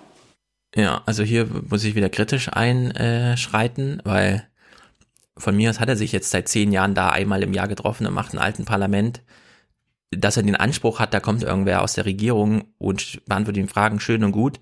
Wenn Studenten nach 100 Jahren äh, Tradition irgendwelche Treffen und so weiter, ja, da kommt überhaupt niemand. Da kommt niemand, nicht mal jemand von der eigenen Uni vorbei oder so also überhaupt den Anspruch zu haben, das ist schon ein Erfolg, ja. Deshalb glaubt, den berechtigten Anspruch zu haben, also hier kommt doch bitte auch jemand aus der Landesregierung vorbei, oder? Haben wir doch bei Katharina Barley gehört. Ja, es ist eine Gnade, wenn es so ist, aber damit soll man wirklich nie rechnen. Das bisschen, was ich jetzt nicht verstanden habe, die, der Kopf der Landesregierung, ne, Manuela Schwesig. Ja, Begrüßungsworte. Ja, weil sie weiß, ja das da. ist die größte Wählergruppe. Naja, ich glaube nicht, dass die ganze, die war, hat begrüßt und dann ist sie gegangen, oder? Ja, aber die, die Rentner hätten sie sofort ausbuden müssen und sagen, ey, wo ist deine, wo sind deine Minister? Ja. Hier einfach mal schöne, schöne Worte, schöne Worte verlieren und von deiner hier Oma äh, faseln. Hier, weißt ja. Ohne Oma geht nichts. Ja, oh, statt Begrüßungsworte hätten sie den Tagesordnungspunkt streichen sollen, so wie Dittchen oder wer das da moderiert hat, gesagt erster Punkt, Aussprache. Zu welchem Tipp? Aussprache, Anwesenheitsaussprache. Einfach hier, zack, los geht's. Ja. Naja. Es gibt ja, so, gibt ja so viele Themen hier, den zum Beispiel. Ich habe nichts zu verbergen. Da kann sie machen, was sie wollen. Ich genau. schaue eigentlich gar nicht drauf, ob überwacht wird oder nicht. Mir ist es ziemlich wurscht. Oder also zum Kotzen finde ich das, ja. Wirklich. Und die Leute von Hartz IV, die können kaum äh, leben, ja. Ich finde es unmöglich. Hm. Das war's von mir. Gut. Ich, ähm, ich habe nachher noch eine, eine, eine Feel-Good-Story aus ah. meiner Heimat. Auf die freuen wir uns. Hier mhm. haben wir erstmal eine, die mich so ein bisschen schockiert auch zurückgelassen hat, weil wir haben es hier interessanterweise wirklich mit einem krassen Problem zu tun. Wir sehen einen alten Menschen, der trägt mal kurz ein Problem vor. Ich persönlich lege auf, auf meine Privatsphäre großen Wert. Was? Mhm. Privatsphäre. Also er wird da noch viele Abstriche machen müssen, weil Spracherkennung nach zu Hause liefern und äh, Wünsche von den Augen ablesen, das geht nur, wenn er auf Privatsphäre nicht so viel Wert legt. Hm. Das ist also ist genau das Gegenteil von dem hier, ne? Ich habe nichts zu verbergen. Da kann sie machen, was sie wollen. genau. Stellt sich die Frage, wie kommt er denn auf so eine Ich-Botschaft im Grunde, die hier transportiert wird? Und das ist doch wirklich erstaunlich. Wir leben jetzt in Zeiten, in der mal wieder äh, rauskommt, ein Land hat sein Nachbarland obwohl man doch wie Justin Trudeau äh, sagen würde, wir sind auf den gleichen Kriegsfeldern gestorben, sagen müsste. Äh, Österreich wurde abgehört von Deutschland. Eigentlich eine krasse Story, weil man auch so den Zeitrahmen, aha, 2006, mhm, wer war denn da so diese Jahre bis dahin im Kanzleramt zuständig für sowas? Ach, der aktuelle Bundespräsident, na gut, okay, ja, steckt da Brisanz drin oder nicht? Also worum geht's? Wir hören mal kurz. Österreichischen Medien war ein Datensatz zugespielt worden, der belegen soll, dass der deutsche Bundesnachrichtendienst BND seit den späten 90er Jahren mehr als 2000 Telefone und Faxnummern in Österreich systematisch ausgespäht hatte. Dieser Sachverhalt war seit 2015 bekannt. Neu daran, es sollen nicht nur Ministerien und Behörden, sondern auch Unternehmen angezapft worden sein. Möglicherweise wurde also Wirtschaftsspionage betrieben. Mhm, möglicherweise Wirtschaftsspionage mit unserem Nachbarn Österreich. Eigentlich unsere Freunde. Auch jetzt gerade. Und wenn nicht Deutschland und dann wenigstens Bayern und Österreich. Sind gute, gute Freunde. Jetzt ist das aber so im, oh, welchen Redakteur ruft man denn jetzt an? Was macht man jetzt? Wer kann einen O-Ton liefern? Und so. Jetzt sind sie so in ihr 0815 reingesprungen, dass Tilo es jetzt leicht fällt zu erraten, wer den O-Ton gibt. Georg Maskulo? Georg oder? Maskulo. Also das, das war eine sehr einfache Antwort. Jetzt, jetzt hören wir mal genau zu. Der, das ist der BND-Flüsterer. Jetzt hören wir mal genau zu. Das finde ich wirklich absurd witzig auch. Welches Problem adressiert er denn jetzt in seinem O-Ton, in seiner, wie wir in Österreich sagen, Wortspende? Problematisch vor allem die Quelle, aus der die geheime Datei kommt. Erleben wir vielleicht in den nächsten Tagen und Wochen, dass wir solche Listen sehen, wen der BND in Italien abgehört hat, in Schweden, in Großbritannien, in Frankreich und in den USA. Das, glaube ich, muss die Regierung und den BND sehr bekümmern. Er berichtet uns die Sorgen des BND. Es könnte sein, und das setzt er als Prämisse, wir haben ja nicht nur Österreich abgehört, dass jetzt auch die anderen Sachen noch rauskommen. Ich meine, in dem Bericht wurde doch angesprochen, Wirtschaftsspionage. Wir wissen doch von den Five Eyes und so weiter, ja, die haben Kunden und so sprechen die auch von Customers. Das ist keine Zuarbeit für die Regierung, sondern wer bezahlt, kriegt halt irgendwelche Informationen. Naja, die Bundesregierung jedenfalls mal wieder ganz transparent. Von Seiten der deutschen Bundesregierung hieß es, zu operativen Aspekten nachrichtendienstlicher Arbeit nehme man keine Stellung. Man verwies darauf, dass seit der Reform des BND-Gesetzes Spionage unter EU-Partnern untersagt sei. Ja, die Bundesregierung sagt nichts. Also ich, ich würde sagen, an einem Tag war das auch ein BBK-Thema, aber gab es noch einen Folgetag dazu? Oder war das dann schon wieder, das war schon wieder Nee, also Anlass war, äh, ein ORF-Korrespondent hat mir gefragt, so, jo, was ist denn neu los? Nicht mal ein Deutscher, sondern der ORF hat äh, selbst gefragt. Ich habe hab auch gefragt. Ah, okay. Aber sonst also, noch kamst mehr? du nicht weiter. Hm, Vielleicht Herr Jordans oder so, aber es ist ja das typische Seibert so, Sie wissen ganz genau, dass wir zu geheimdienstlichen, äh, nachrichtendienstlichen Tätigkeiten hier nicht Auskunft geben. Bitte wenden Sie sich an den Parlamentarischen Kontrollausschuss. Ja, also der Chef der Geheimdienste damals ist jetzt unser Bundespräsident, ja. Und da wird, wird kein Bogen nichts geschlagen. Das ist einfach, fand halt statt, keine Ahnung. Tagesthemen haben die Hände voll mit Flüchtlingszeug und so. Naja, jedenfalls ist nicht nur die deutsche Regierung ziemlich gelangweilt von dem Thema, auch die österreichische erstaunlicherweise. Der österreichische Bundeskanzler kündigte zwar an, gegebenenfalls auch staatsanwaltschaftliche Ermittlungen einzuleiten, beruhigte aber insgesamt eher, die Vorfälle legen eben doch schon mehr als ein Jahrzehnt zurück. Wir erwarten uns von deutscher Seite hier eine ordentliche Kooperation ähm, und äh, wir haben heute auch schon Kontakt aufgenommen und äh, haben den Eindruck, dass es hier auch auf deutscher Seite ein Interesse an Zusammenarbeit und an Aufklärung gibt. Na dann. Mhm. Klang hoffnungsfroh, oder? Das wird auf jeden Fall aufgeklärt. Es stellt sich ja wirklich die Frage, ähm, warum machen die beiden, Präsident und Kanzler, zusammen eine Pressekonferenz, um dann im Subtext zu vermitteln, so schlimm ist das nicht, keine Ahnung, legt euch wieder hin, stellt andere Fragen in der RecBK, uns interessiert das hier auch nicht. Wir, haben schon einen Brief geschrieben und da es läuft. Ja, ich meine, das kannst du, das kannst du, das kannst du ja ziemlich leicht erklären. Die deutsche und die österreichische Regierung wollen jetzt erstmal keinen medialen Zwist haben, sondern sie haben gemeinsame Interessen in anderen Politikfeldern, die Ja, gerade allem- durchgedrückt werden müssen. Ja, also in dem Fall das Flüchtlingsthema. Nur gehen sie hier noch eine Etage näher dran oder einen Schritt näher dran ans Mosaik und das finde ich dann doch ganz interessant. Politische Insider vermuten, die Spionageaffäre wurde heute auch deshalb vom Bundeskanzler und vom Bundespräsidenten zur Chefsache gemacht, um den Rechtspopulisten von der FPÖ und ihrem Innenminister Kickel keine Bühne zu bieten und so eine echte Eskalation zwischen Wien und Berlin zu vermeiden. Schade. Ja, die Bundesregierung in Österreich macht einen großen Aufmarsch, Kanzler und Präsident, damit die FPÖ, die das Innenministerium gerade hält, nicht auf die Idee kommt, hier Alleingänge gegen Deutschland zu machen. Das ist doch mal, also wenn man sich fragt, was ist eigentlich ein politischer Kompromiss, muss man auch ab und zu mal ein paar Zugeständnisse machen. Dafür bekommt man dann aber auch was und so weiter, ja. Dann kann man das hier, dann äh, war das ein wunderbares Thema. Also Merkel, liebe, liebe Frau, liebe Angela. Ja, es gibt jetzt zwei ja. Möglichkeiten. Entweder, genau. ich sag einfach kurz, ist kein großes Ding. Ich habe auch den Van der Bellen schon angerufen. Aber dafür, du weißt ja, bald EU-Gipfel. Oder, du weißt ja, Strache und so.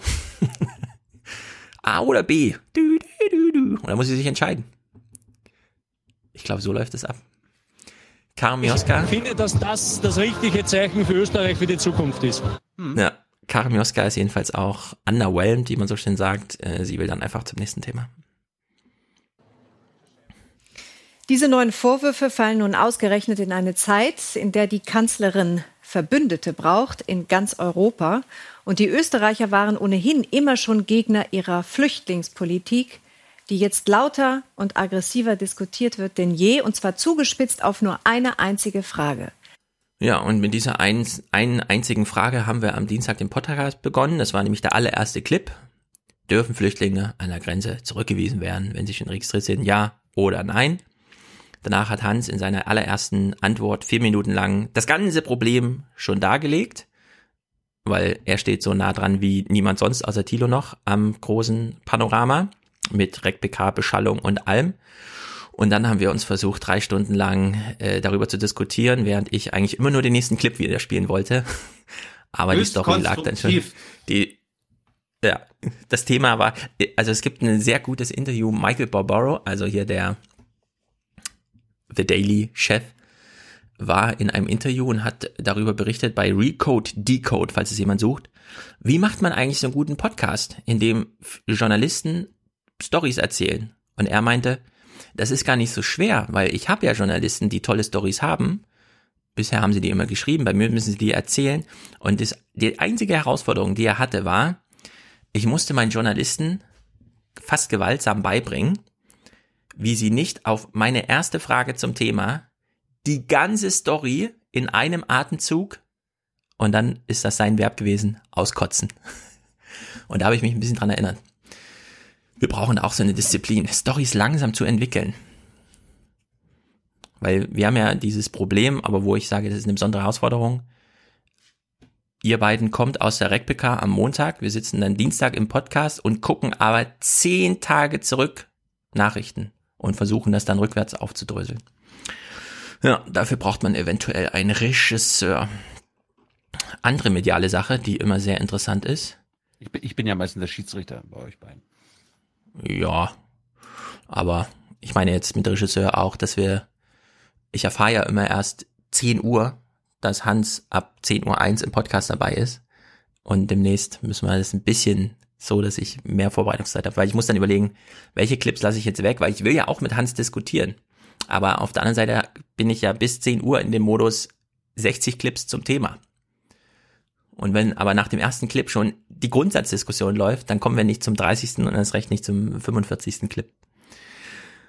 Aber Hans ist Profi. Den kriegen wir da auch noch drauf getrimmt. Anderes mediales Thema, das wir hier sehr oft ansprechen, ist ja, ähm, wie sieht es eigentlich aus, wenn diese Kritik tatsächlich stimmt wenn Trump irgendwo eine Botschaft hat, wird die überliefert, egal ob irgendwer nochmal mit irgendeinem Zungenschlag oder ob Oliver Kör nochmal einen ironischen Unterton oder so, sondern die Botschaft wird geliefert. Und das, da gab es ja Trumps Tweet letzte Woche. In Deutschland ist der Kriminalrate so hoch wie nie, Merkel äh, scheitert, das Volk ist, wendet sich ab und so weiter. Und jetzt kann man ja überlegen, äh, der Tweet war voller Lügen. Zum Beispiel war die äh, statistische Auswertung schon völlig falsch. Ja? Also er hat genau den falschen Schluss draus gezogen. Das war eben die niedrigste Gewaltkriminalitätsrate und nicht die höchste. So, und jetzt hat Trump diesen Tweet und jetzt hören wir einfach mal, wie diese Nachricht in einer, einer Kurzmeldung verbraten wird und wir überlegen uns, kommt Trumps Botschaft auf den deutschen Sofas an oder findet da noch irgendwie eine journalistische Einordnung statt? Die Menschen in Deutschland wenden sich gegen ihre Führung, schrieb Trump beim Kurznachrichtendienst Twitter. Dabei bezog er sich auf den unionsinternen Streit zwischen Bundeskanzlerin Merkel und Innenminister Seehofer. Das Thema Migration würde die ohnehin schwächelnde Koalition in Berlin durchschütteln. Die Trump-Regierung steht derzeit aufgrund einer verschärften Einwanderungspolitik selbst in der Kritik. Ja, überlegt sie noch so ein bisschen, was war denn jetzt die nächste Meldung? Ach ja, okay und so. Aber das ist sozusagen die Überlieferung dieser Botschaft, ja. Trump muss das twittern und sie trägt es uns vor. Die Menschen wenden sich ab. Damit beginnt sie. Es ist nicht mal kenntlich, dass es ein Zitat ist oder so, sondern das ist der Satz, der da einfach so im Raum steht. Die Menschen wenden sich von ihrer Regierung ab. Also das ist einfach, äh, also zum einen danke Kai Kniefke. Und hier braucht man wirklich einen neuen Journalismus, weil da hat Jay Rosen, das haben wir ja gespielt, wie er bei Medias Res im Interview war, da hat er absolut recht. Ja. Also die Einordnung fand hier gar nicht statt, sondern ja, der Trump steht auch gerade in der Kritik und so. Aber die Botschaft, also das Wording kam einfach, wurde einfach vorgetragen. Als hätte sich Trump das bestellt. Bitte heute Abend, 22 Uhr in Deutschland, meine Botschaft senden. Okay, sollen wir es noch auf Deutsch übersetzen, damit die Menschen auch verstehen? Ja. Sollen wir die Frau, die diese Botschaft vorträgt, besonders hübsch anziehen, damit es nicht so auffällt, dass, ja, macht das mal alles ganz ordentlich wie sonst immer. Ja, und dann Doch wird es einfach. ja. Jetzt hören wir mal diese Botschaft, in die sie da gerade so reingestolpert ist, wo man sich fragt, wir sind ja im Kurzmeldungsblock, ganz viel Flüchtlinge war ohnehin schon Thema. Und jetzt fragt man sich so ein bisschen, äh, was ist jetzt die Botschaft äh, oder die nächste Kurzmeldung, bei der sie so, mh, ja, mh, hm, jetzt habe ich Trump geliefert, nächste, ach ja, hier, okay und so. Und dann kommt das. Der Dachverband der Tafeln hat zu einem verstärkten Kampf gegen Armut und Lebensmittelverschwendung aufgerufen. Man fühle sich von der Politik alleingelassen, erklärte der Verband in Berlin. Die Tafeln verteilen Lebensmittel, die bei Händlern übrig bleiben, an Bedürftige. Mhm. 25 Jahre nach Gründung der ersten Tafel in Deutschland gibt es mittlerweile mehr als 2000 Ausgabestellen. 1,5 Millionen Menschen werden unterstützt. Nein. Auf das Angebot sind vor allem Alleinerziehende, Ältere und Migranten Migranten angewiesen. Ja, die haben ja eh keine Lobby. Ja, eins, es ging ja in dieser Kurzmeldung gerade um 1,5 Millionen Menschen in Deutschland. Vorher stundenlang 300 Menschen auf dem Boot äh, und 300 an der deutschen Grenze. das ist jenseits von jeder Verhältnismäßigkeit. Also das ist einfach, äh, was soll man dazu sagen, ne? Das ist einfach es, es ist ja nicht Fake News, sondern fabrizierte Nachrichten.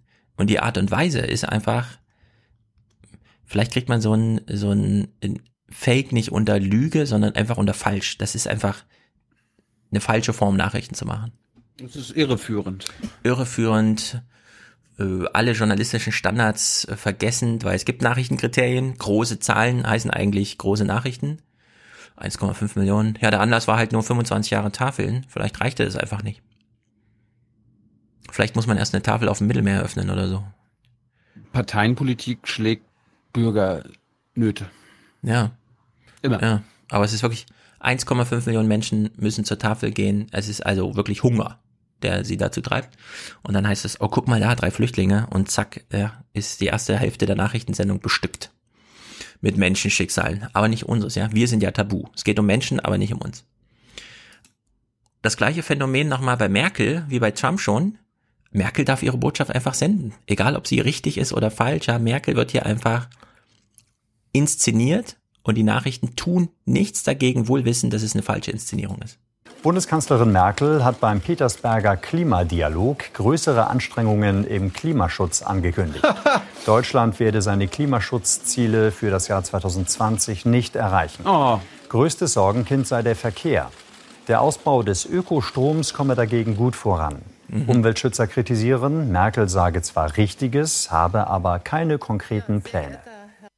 Das ist geil, ne? Ja. Hier, wir, wir müssen alle mal mehr fürs Klima tun, aber wir äh, schaffen es nicht. Nee. Ja, das ist einfach, ja, Merkel hat ihre, schon allein Merkel und Umwelt in so einen Satz zu bringen, ist dann wieder, ach, die, ach ja, die Klimakanzlerin, alles klar, schon abgehakt in meinem Kopf. Und dann, ja, der Verkehr ist, ja klar ist der Verkehr ein Problem, haben wir doch über den Nachrichten und so. So, kleiner Themenblock, 100 Tage GroKo. Wir hören irgendwas von der SPD. Olaf Schäuble hat sich geäußert. Moment, das ist der hier. Sie entscheiden per Applaus. Äh, Olaf Scholz, Liebling des Monats. ja, genau, der Liebling des Monats. Man muss sich nochmal vorstellen, wir sind jetzt gerade, wir sind jetzt wirklich in, also chronologisch an diesem Punkt, wo ich mich am Dienstag darüber aufgeregt habe. Das Einzige, was die SPD zur Debatte beiträgt, ist eine Europafahne auf dem Willy Brandt-Haus. müsste man nicht noch mehr machen? Gäb's nicht, gäb's nicht ein paar Themen? Irgendwas, keine Ahnung. Entweder eine eigene Meinung, ein Gegenmasterplan oder was auch immer. Irgendwas mit einem besseren Menschenbild als das, was auf der Gegenseite ist. Oder vielleicht ein eigenes Thema. Wer hindert denn die SPD dran, irgendwas zu irgendeinem, irgendeinem Thema zu machen? Ja? Niemand hindert sie.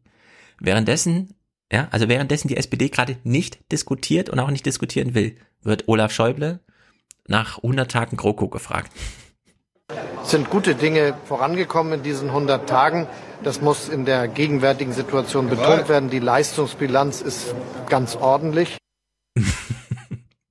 Das reicht mir. Ach, liebe SPD, das ist wirklich so traurig. Okay, wir gucken jetzt was Traurigeres. Mädchen, sage ich dazu nur. Es geht noch trauriger. Wir machen ein kleines Quiz. Ich stelle Tilo eine Frage, jeder darf miträtseln. Ingo hat warte, bei uns warte, ein... warte, ja? warte das, das passt doch hier. Zeit für ein du du du du du du Duell. Ingo gegen Tilo. So, dieser Clip, Tilo sieht es schon, der ist 35 Sekunden lang. Da ist hinten ein paar Sekunden weg, vorne auch. Also der ist 30 Sekunden lang. Es ist eine Moderation von Ingo Bingo. 30 Sekunden. Ich zähle jetzt zum Thema 100 Tage Bilanz der Bundesregierung Phrasen auf. Und du sagst irgendwann Stopp, ab da, wo du glaubst, also diese Phrase hat er jetzt nicht auch noch da untergebracht. Okay? So, erste Phrase. Abstimmungsschwierigkeiten. Hm. Die passt. Teamgeist. Hm. Das sind schon zwei. Dritte. Deutsches WM-Team. Hä? Soll es nicht eigentlich um 100 Tage Grogu gehen? Egal. Deutsches WM-Team. Das macht's mir nicht so leicht. Regierungsmannschaft. Kriegt er diese vier Phrasen unter. Auf jeden Fall. Auf dem Platz. Nummer 5. Mm, ja. Was meinst du, wie viele Sekunden sind schon vergangen von den 30? Bis zu auf dem Platz 20. Na, ist ja noch ein bisschen Platz. Verträge für die aktuelle Spielzeit. Uh, Nummer, auf, Nummer jeden. Fall, auf jeden Fall. Auf jeden Fall. Ruppige Partie. Ist Auf schon die jeden siebte, Fall. Ist schon die siebte Phrase. Ja. Okay. Fans und Gegner.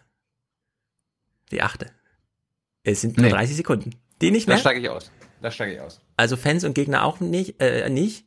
Aufstellung auch nicht und Analyse also auch nicht. Auf keinen Fall. Ingo ist besser als du glaubst. Pass mal auf, 30 Sekunden ab jetzt.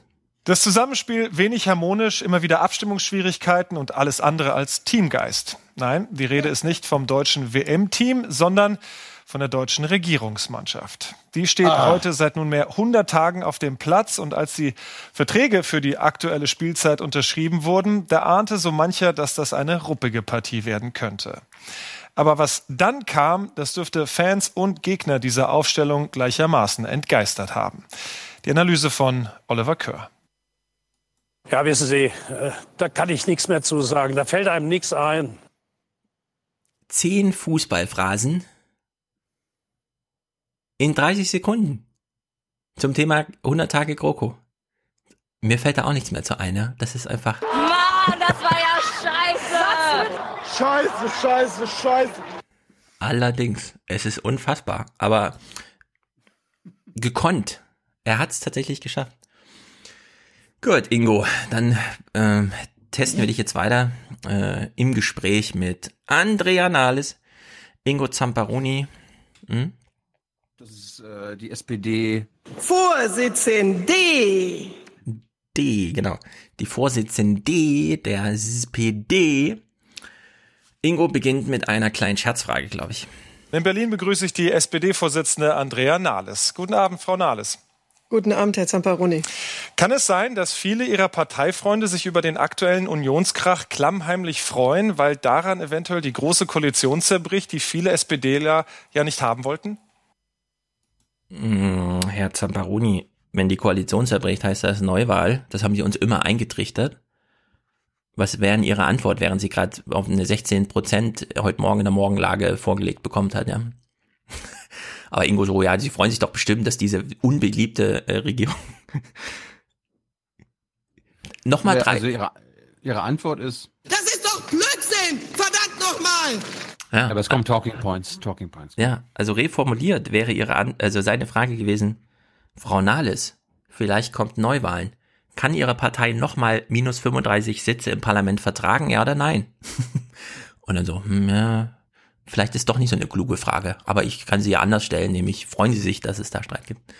Naja, Nales Antwort, ja, Talking Points, äh, die wir auch schon kennen. Es ist wirklich krass, ja, wie sie das dann noch so staatstragend vorbringt. Nein, wir haben in einer schwierigen Situation, als sich die FDP vom Acker gemacht hat, äh, Verantwortung übernommen. Wir stehen auch zu dieser Verantwortung. Aber tatsächlich frage ich mich auch, ob wirklich alle Koalitionsparteien, insbesondere die CSU, weiterhin Verantwortung für Deutschland und in Europa tragen möchte. Für Deutschland. Ja, da hätte ich jetzt ans, an Ingos Stelle gefragt, äh, ja, wenn Sie sagen, Sie haben Verantwortung übernommen, ähm, für was? Für ein besseres Leben der Bürger oder für saubere Umwelt oder für mehr Zusammenhalt, für eine humanere Gesellschaft. Für was haben Sie eigentlich Verantwortung übernommen? Ja, das wäre echt meine Frage gewesen, ja. Was? Für was? Ach so, Verantwortung ist ja Talking Point, alles klar, ich wollte Sie nicht aus der Ruhe bringen. Ingo stellt seine nächste Frage, irgendwas mit Seehofer, ein Alleingang und so weiter. Äh, Hans würde jetzt sagen, er musste das fragen, weil das war der rote Faden. Alles klar, Ingo, wenn Kanzlerin Merkel auf dem EU-Gipfel dann scheitert und Innenminister Seehofer dann mit diesem Alleingang ernst macht, in anderen EU-Ländern bereits registrierte Asylbewerber nicht mehr ins Land zu lassen, wie wird sich denn dann die SPD verhalten? Ich würde sagen, das war eine offene Frage und die Chance für Nahles wäre jetzt, und mit wäre meine ich schon, sie hat sie nicht genutzt, die Chance wäre jetzt ein europapolitisches Plädoyer, eine große Rede, irgendwas, fünf Minuten, zack, hier, Simone Lange, Lange hätte das, glaube ich, gemacht, ja. Irgendwas von, was weiß ich, 70.000 im Jahr reicht mir nicht als Deal. Wir brauchen einen anderen. In Afrika ist es blöd. Wir müssen da was machen. Keine Ahnung, irgendwas, ja. Sie kann ja irgendwas sagen. Aber nein, sie vergibt diese Chance, denn und so weiter. Der Showdown steht ja noch aus. Also zunächst ist es nicht so weit. Die Bemühungen von Frau Merkel sind ja ernst zu nehmen. Ja, das ist sozusagen ihre Chancenverwandlung, ja sind sie jetzt auf Seehofer oder Merkel und dann hätte sie ihre eigene Linie, ja, und dann sagt sie, nee, das muss ich jetzt gar nicht entscheiden, weil Merkel hat doch äh, hier in zwei Wochen Gnadenfrist bekommen und die sind ja noch nicht abgelaufen. Und jetzt soll ich Ihnen irgendwas sagen, ich, wir können doch abwarten. Äh, die europäischen Partner signalisieren ja auch, dass sie bereit sind, äh, nach Wegen zu suchen. Das ist auch richtig so, denn wir können nur zusammen mit den europäischen Partnern hier Fortschritte auch für Deutschland erreichen. Mhm. Ja, jetzt äh, wackelt so ihr Handgelenk, sie weiß, sie kriegt eine SMS, sie weiß genau, was da drin steht.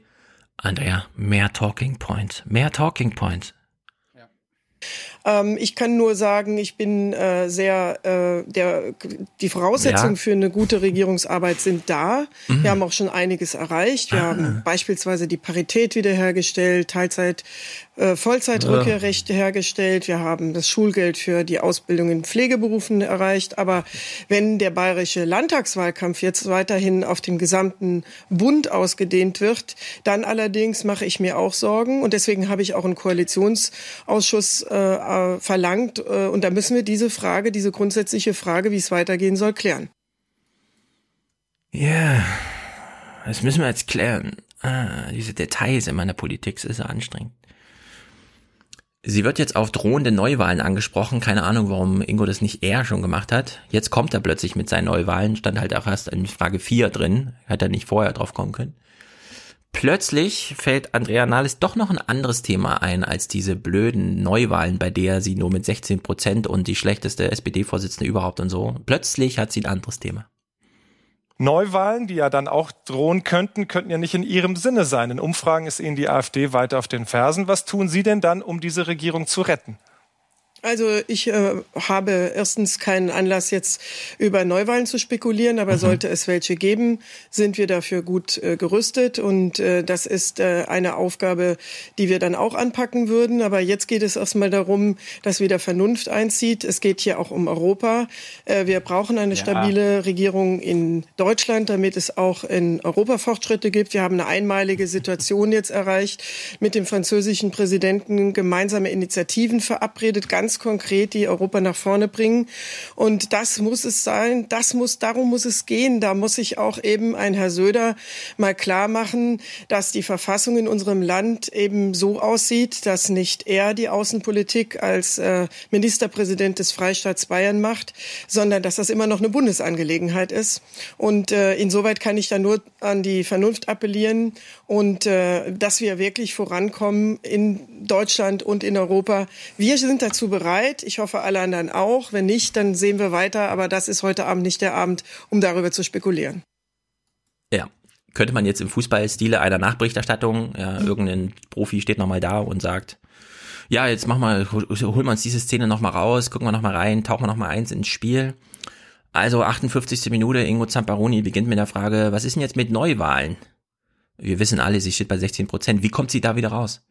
Ja, ja, sie sagt erstmal, also dafür ist jetzt nicht die Zeit. Ach, Europa plötzlich. Ja, plötzlich hat sie irgendwas zu Europa zu sagen, um von Neuwahlen als Thema abzulenken. Und nachdem sie merkt, der Ingo hakt da vielleicht gleich nach, muss sie noch verlängern, ja, muss sie ihren Spielzug noch ein bisschen länger machen und hängt noch Appelle an die Vernunft dran. Und das ist einfach, also liebe SPD, ich weiß, ihr habt euch sehr gefreut und auch ein bisschen schwer getan mit Nahles als erster Frau und so, aber vielleicht reicht das Kriterium Frau nicht. Vielleicht ist es kein Erfolgskriterium. Vielleicht kann man einfach nur froh sein in der Politik, dass nicht nach Toren abgerechnet wird, sonst wäre das schon zweite Klasse hier. Naja, nächstes Thema, was sie noch hat, ist die CSU. Da will sie noch irgendwas zu sagen. Sie ist so ein bisschen empört über die CSU. Über die CSU. Man erkennt, es ist so ein Talking Point oder so, so ein Thema, das sie dann ganz spät im Gespräch anschneidet, um Ingo Zamparoni Räume zu nehmen. Aber er kontert dann nochmal gut. Ich meine, hm? ich erwarte ja ein bisschen, die SPD konkurriert ja mit der CSU in Mhm. Bayern. Im Zum Wahlkampf. Beispiel. Also, ich erwarte jetzt ein, ein bisschen was. Ja, also die SPD konkurriert in Bayern vor allem erstmal gegen mit den Grünen, die da irgendwie so überholt haben. Keine Ahnung, wie das AfD. passieren konnte, ja. Was da wieder für Spielzüge misslungen sind, aber gut. Und AfD natürlich. Ja, also sie empört sich ein bisschen über die CSU und dann kriegt sie eine Grätsche von Ingo. Ich bin auch als sozialdemokratische Parteivorsitzende und Fraktionsvorsitzende der SPD nicht bereit, diese Mätzchen noch weiter mitzumachen. Aber die Und ich, äh, Sozialdemokraten sind sich doch selbst uneins bei dem Thema Flüchtlingspolitik. So. Ich meine, als Sie Ende Mai sagten, wir können nicht alle bei uns aufnehmen, da gab es auch bei Ihnen viele Irritationen in der Partei, bei den Linken. Wo also steht dann die SPD? Also ich glaube, es geht jetzt hier doch gar nicht mehr um die Flüchtlingspolitik. Da kann man pragmatische Lösungen finden. Ich Ja. selbst habe Welche zum Beispiel könnte man da mal einen Masterplan zu schreiben in der SPD, wenn das so einfach ist, pragmatische Lösungen zu finden? einen Vorschlag für beschleunigte Asylverfahren gemacht. Äh, wenn man sich in der Sache einigen will, Herr Zamparoni, dann kann man das. Äh, auch mit uns Sozialdemokraten, da sind wir auch völlig geschlossen. Aber hier geht's um Machtkämpfe. Ja, äh, wir erinnern uns mal an Wolfgang Michal. Der war ja bei uns zu Gast und hat diese These vorgetragen, die wir erst auch nicht so richtig glauben konnten, die aber stimmt. Wenn eine Partei in Deutschland Flüchtlinge nicht so ganz mag, okay, AfD mal ausgeklammert, dann ist es die SPD und nicht die CDU, wenn man so Basis mal Umfragen macht. Wie findet ihr das so mit den Flüchtlingen? Weil die CDU-Wähler, die haben dann doch einen größeren Vorgarten als die SPD-Wähler und fühlen sich dann vielleicht doch weniger beziehungsweise gar nicht bedroht, so dass es in Bayern schon Umfragen gibt mit, wenn man die off, also das war ja auch interessant. Es gab eine offene Befragung von Bürgern, was ist denn das größte Problem in Bayern? Also keine Antwortvorgabe. Und Platz eins unter 1000 Befragten war die CSU. Wenn man die Leute offen fragt, was ist das größte Problem in Bayern, sagen die nicht Flüchtlinge, sondern die CSU. Die macht hier zu viel Stress, das ist irgendwie, das nervt, keine Ahnung. Ja, also wenn eine Partei hat natürlich auch viel mit dem Alter und so zu tun, der Mitglieder, aber wenn Mitglieder einer Volkspartei in Deutschland Probleme mit Flüchtlingen haben, ist die SPD in diesem Ranking noch ein bisschen höher, weshalb sie auch, es geht doch gar nicht um Flüchtlinge, es geht um Macht und so, es geht um Machtpolitik und bla bla. Ne? Also da schifft sie immer schön drumrum, ist allerdings, es wird zu leicht durchschaut. Hoffe ich. Ich meine, sie, sie sagt ja im Prinzip, Merkel und Seehofer sollen sich einigen und wir machen da mit, egal worum es geht. Ja. Jedenfalls, es ist Wahlkampf. Sie ist noch ein bisschen weiter empört über die CSU, aber naja, wir, wir hören uns mal das Finale, ihr Finale an. Äh, So richtig Konsequenzen, wie zum Beispiel die CSU sollte sich jetzt mal bis Montag überlegen, ob sie noch in der Regierung bleibt und dann auch sagen, nein, die zieht sie nicht. Sie ist einfach nur so ein bisschen empört halt. Kann man ja auch verstehen. Bitte keine Konsequenzen. Äh, Das ist keine verantwortliche Politik, die hier ausgeübt wird. Wir Sozialdemokraten sind hier gerade diejenigen, die versuchen, Normalität aufrechtzuerhalten. Und ich appelliere an die CDU, CSU, dass sie jetzt wieder zur Sache zurückfinden und dass sie die Regierungsarbeit mit uns zusammen gemeinsam wieder aufnehmen. Mhm, das klingt so ein bisschen, als würden Sie nach den ersten 100 Tagen dieser Regierungskoalition nicht mehr die nächsten geben. Glauben Sie, die wird es in 100 Tagen noch geben? Und wenn ja, warum? Ja, wir haben einen guten, einen guten Basis geschaffen. Wir haben noch viele Projekte. Ich möchte gerne, Lauf. dass wir das Rentenniveau noch stabilisieren. Ich habe europapolitisch noch viel vor. Ich habe europapolitisch noch viel vor. Das Ja, merken ja. wir uns mal. Mal gucken, wann mehr als eine Flagge auf ihrem Willy Brandt-Haus kommt. Das ist noch nicht abgearbeitet. Also Projekte und guter Wille von uns ist da. Und äh, ich hoffe, bei allen anderen auch. Das klingt so, als würden Sie glauben, bei der CSU ist dieser Wille nicht da und die würden die Kanzlerin lieber weghaben. Naja, also mit Verlaub, da müsste man schon taub und blind sein, wenn man das nicht äh, also mindestens als Zweifel hätte. Andrea Nahles, vielen Dank für das Gespräch. Danke. Ja, danke. es ist auch ein bisschen amüsant, finde ich. Sie traut sich keine Antwort zur Sachfrage Flüchtlinge zu und zur Machtfrage traut sich auch nichts zu. Ja, die Regierung, es hakt ein bisschen, aber hm, CSU ist schuld, keine Ahnung. Ich hoffe, es hält. Die Bundesregierung hat ja gestern noch wieder Erfolgsmeldungen verteilt. Ja. Mhm. Das Kabinett hat sich darauf geeinigt, dass das Kindergeld erhöht wird. Um Oh, 10 Euro. Gibt's mal wieder, wollte ich gerade fragen, ob es 8 Euro mehr gibt. 10 Euro mehr im aber Monat. halt nur für, aber halt nur für die Eltern, die nicht Hartz IV bekommen, weil ja, da wird's- ja ange da wird's knallhart wird- abgerechnet, Da ja. wird's, da wird's knallhart angerechnet und irgendwie das war dann auch Thema in der RecPK und irgendwie nur das BMAS musste dann da so reden und dann habe ich mir so mal gedacht, man, man kann ja mal, man kann ja mal in Seibert fragen, ob die Kanzlerin das, wie, wie die Kanzlerin das findet. Kannst ja, hör doch mal genau zu, ob du da eine Antwort raushörst. Findet ihr die Kanzlerin denn fair, Herr Seibert, dass das Kindergeld auf Hartz IV angerechnet wird? Möchte sie da was ändern? Ja. Ich glaube, seine Antwort ist, können wir gleich mal überprüfen, ob sie das stimmt. Herr Jung, mein halbes Leben haben meine Freunde und ich, die Namen kennen Sie alle, INSM und wie sie alle heißen, Sabine Christiansen, dafür gekämpft, dass wir ein Lohnstück-Kostenniveau haben, mit dem wir ganz Europa platt machen. Sie müssen das so verstehen. Dafür sind keine Panzer durch Europa gerollt. Und jetzt kommen Sie mit dieser Frage. Ob die Merkel das will. Die Merkel gehört zu meinen Freunden, Herr Jung. Die wollte das. Irgendwie so wahrscheinlich. Es sei denn, er ist nicht ehrlich. Fahr ab. Ja, ja, hören wir rein. Hartz IV ist eine Leistung des Staates, mit der den Empfängern Das finde ich einen sehr guten doppeldeutigen Satz. Hartz IV ist eine Leistung des Staates. Das ist gut. Das hätte ich, wünsche ich mir auf dem Soundboard. ein menschenwürdiges Existenzminimum staatlich garantiert wird. Die Leistungen dafür werden regelmäßig angepasst aufgrund ganz korrekt, konkret festgeschriebener Korrekt, Regeln. korrekt, Und im Übrigen gilt das, was äh, die Kollegen auch gesagt haben. Wir bemühen uns mit vielerlei sozialpolitisch, auch arbeitsmarktpolitischen Maßnahmen, äh, Menschen in Deutschland und damit dann eben auch deren Kinder aus der relativen Armut herauszuholen. Es gibt Bemühungen, noch mehr Langzeitarbeitslose zurück ins Arbeitsleben zu integrieren. Äh, Es gibt da eine Vielzahl von Maßnahmen. Niemand bezweifelt oder niemand hier würde bestreiten, dass Menschen, die mit Kindern von Hartz IV leben, in einer schwierigen Situation sind. Zusatz. Na, immerhin. Das beantwortet nicht meine Frage. Sie sind, die, Sie sind der Sprecher der Kanzlerin. Ich habe das gesagt, was ich gesagt habe. Ja. Ja. Er hat halt das gesagt, was er gesagt hat. Ja. Die Hartz IV ist eine Leistung des Staates. Ja. ja. Zwei andere Staaten, die uns dann noch interessieren, äh, Griechenland und Eng äh, Global Britain. Fangen wir mal mit Griechenland an. Es ist ja jetzt gerettet. Ingo Zamparoni äh, findet, glaube ich, die richtigen Worte dafür. Wir, wir nehmen uns ja den Luxus, die Zeit zu haben, äh, seine Worte danach nochmal zu wiederholen und auf irgendwelche Waagschalen, wie auch immer, zu legen. Also, Ingo Bingo moderiert zum Thema Griechenland. Vor acht Jahren begann das Drama. Griechenland stand am Rande einer Staatspleite und um die abzuwenden, bekamen die Griechen daraufhin Milliardenhilfen von den europäischen Partnern und vom Internationalen Währungsfonds. Im Gegenzug aber auch ein hartes Sparprogramm aufgebrummt. Nun ist der entbehrungsreiche Kraftakt zu einem Gutteil geschafft und das Land soll ab August finanziell wieder auf eigenen Beinen stehen. Ja, äh, der entbehrungsreiche Kraftakt ist jetzt zu einem Gutteil geschafft. Hm. Aber noch nicht abgeschlossen. Ja, also der Kraftakt bleibt jetzt noch 50 Jahre, 40 mindestens.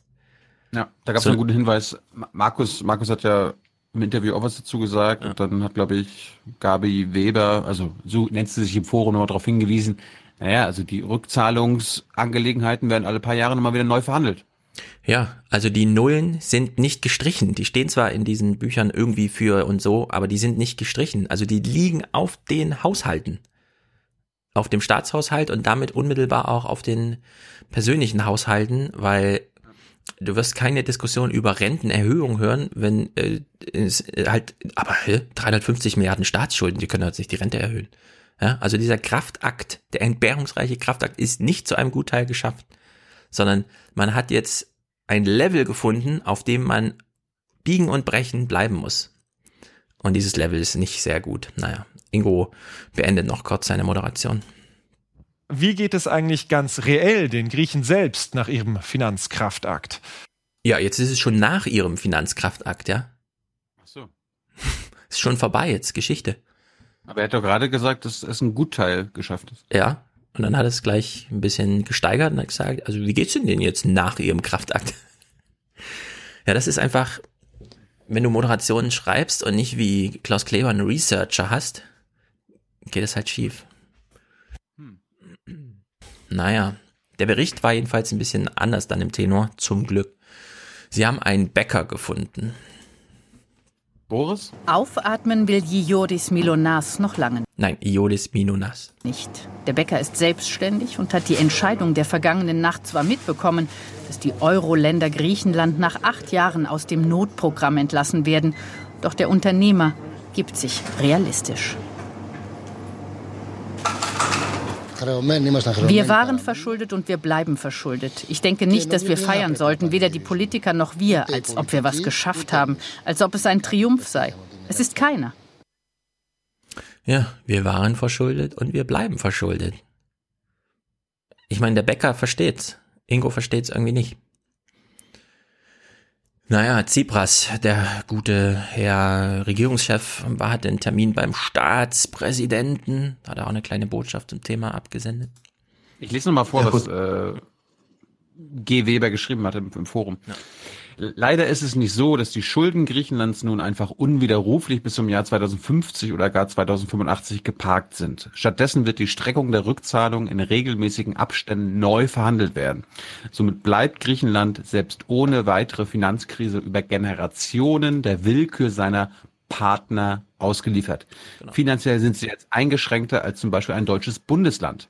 Freie Hand hat die griechische Regierung nur noch bei Dingen, die kein Geld kosten. Namensstreit zum Beispiel mit den nördlichen Nachbarn. Und das bis in alle Ewigkeit. Ja, oder die eben Geld bringen. Also solange die noch irgendwas verkaufen und verscherbeln, weil Fraport dann doch noch mal mehr Flugzeuge, äh, mehr Flughäfen betreiben will oder so.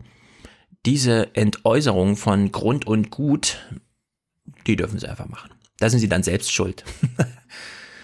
naja, Tsipras Ja, so, so, solange, solange sie es nicht an die Russen oder Chinesen oder Amerikaner verkaufen, Äh, ja. sondern an, an deutsche Unternehmen. Ja, wobei das Verhältnis zu Russland und China ist schon mittlerweile, also es war ja auch, haben wir ja auch darüber diskutiert, wo sucht sich eigentlich, also Europa sagt, die Regeln des Finanzmarkts gelten. Es gibt keine europäische Lösung, sondern der Finanzmarkt macht schon irgendwas mit Griechenland.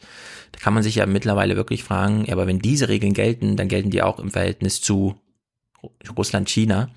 Und China nutzt ja viele Chancen, in Europa einzufallen mit irgendwelchen Investitionen und so weiter, die natürlich immer gekoppelt sind an irgendwas. Und das wäre auch Wenn mal Blick die- wert bei Wenn wir ihnen Griechenland. die Chancen geben. Ja, eben. Also jeder würde verstehen, ja, wenn China da große Entwicklungsprogramme mit China macht. Warum, warum geben wir ihnen diese Chancen, hat, hat Angela Merkel ja mal erklärt. Wir glauben, dass Abschottung uns nicht weiterführt. Wir glauben, dass wir kooperieren müssen, dass Protektionismus nicht die richtige Antwort ist. Ja. Ja, ja. Das heißt das auch. Das heißt das auch. Also Tsipras Wortwahl wahrscheinlich ein, zwei Tage bevor er dann seine Krawatte anzog und triumphal in Europa begrüßt wurde als der Retter. Die Rettung ist Ich gelungen. glaube, Herr Präsident, der 21. Juni 2018 ist ein historischer Tag für Europa. Er bringt eine Wende für unser Land. Das bedeutet nicht, dass wir den vorsichtigen Pfad der Sparmaßnahmen und Strukturreformen verlassen dürfen, den das Land braucht. Es bedeutet, dass wir den dornigen Weg der Hilfs- und extremer Sparmaßnahmen verlassen. Ja, das ist natürlich die Botschaft eines Politikers. Hm.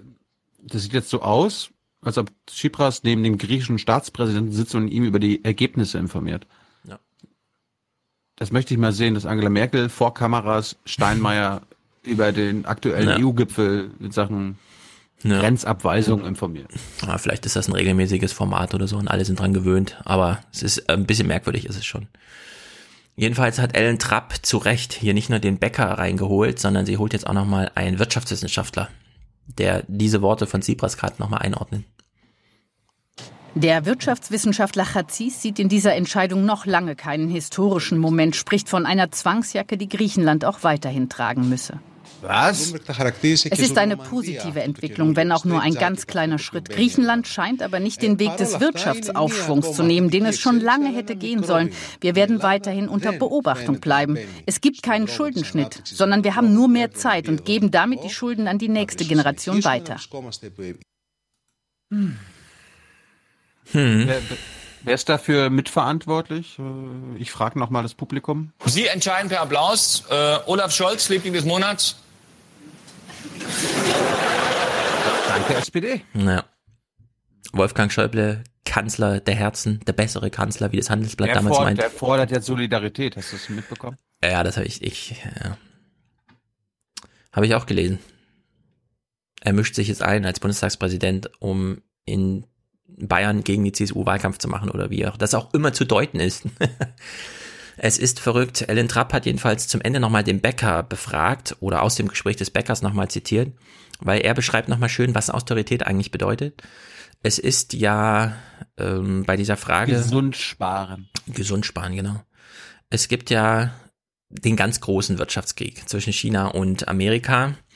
Äh, wie der sich gerade niederschlägt, ist täglich zu lesen. Und China hat ja eine ganz neue, ein ganz neues Selbstbewusstsein, ein ganz neues Selbstvertrauen. Wo kommt das eigentlich her? Und da stellt sich raus, es gibt eine äh, wirtschaftspolitische Kennziffer, die da doch ganz entscheidend ist.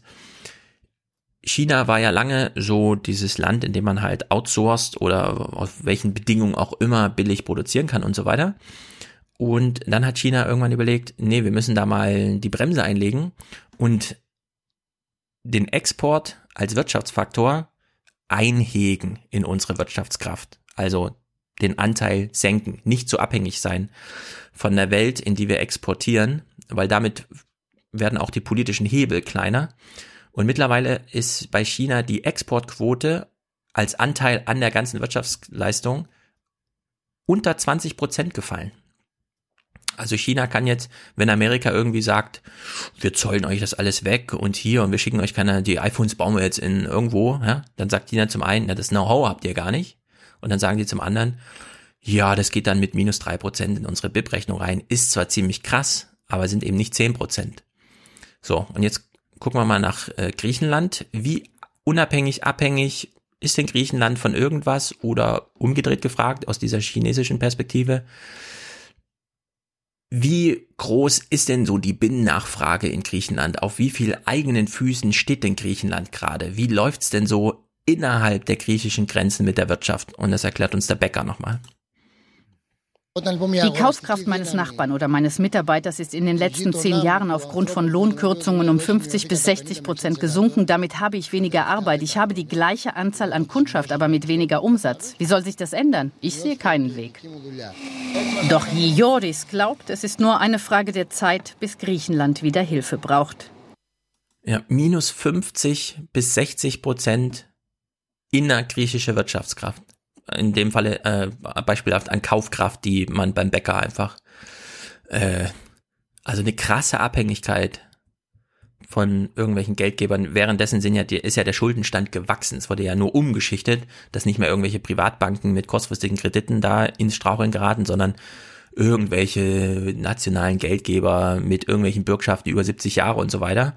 Also der Schuldenstand ist gewachsen. Gleichzeitig ist diese inhärente Kraft Griechenlands aus, auf eigenen Füßen irgendwas aufzubauen, krass gesunken. Ja? Also wer hat denn einen Kopf frei für irgendeine Innovation oder für irgendeinen Versuch wirtschaftlich, wenn man weiß, ja, dass die Chancen stehen, also stehen und fallen mit der Kaufkraft und die ist halt um die Hälfte oder mehr zurückgegangen. Also das ist einfach Das ist die Totalkatastrophe. Das ist der Totalschaden, ja. Also der äh, Unfall, den wir eigentlich abwenden wollten. Hauptsache die Banken sind gerettet. Das ist wirklich übel.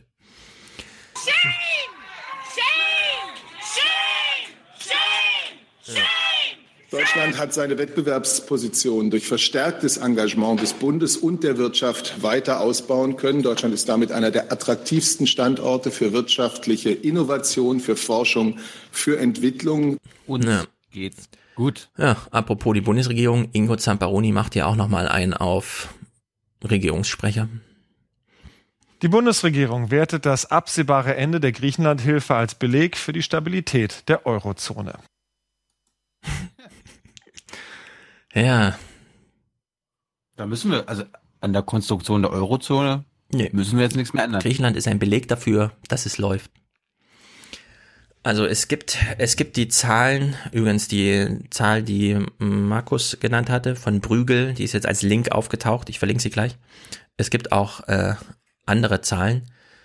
Seit der Euro-Einführung ist der Unterschied zwischen arm und reich national, auf nationaler Ebene, also reiche Länder, arme Länder, hat sich vergrößert. Der Euro hat da nichts zusammengeführt oder sowas, sondern es hat sich vergrößert seit 2002 in Europa. Der Süden ist ärmer geworden und der Norden ist reicher geworden. Das finden wir ja gut, weil wir reicher ja. geworden sind. Ja, ja, genau. Solange es uns gut geht, ist doch gut. Ja, da müssen wir nur Schäuble ins Fernsehen setzen, der dann nochmal sagt, ich verstehe das gar nicht, warum die Armen nicht einfach hierher kommen und für uns Sklavenarbeit machen. Es ist mir unbegreiflich, die können doch alle Englisch, oder nicht? Ja, also die, das war ja so der Tenor über Jahre. Naja, der Brexit, das eigentlich noch größere Drama Europas. Ähm, ich würde sagen, es verspricht keine Hoffnung, weil der Hard Brexit kommt allein dadurch, dass Zeit abläuft. Also irgendwann ist der Termin da und wenn keine Verträge da sind, gelten die alten einfach nicht mehr. Trotzdem ist eine Idee aufgekommen, zumindest hat sie Relevanz, weil sie auf der Straße propagiert wurde. Keine Ahnung, was davon zu halten ist, aber naja.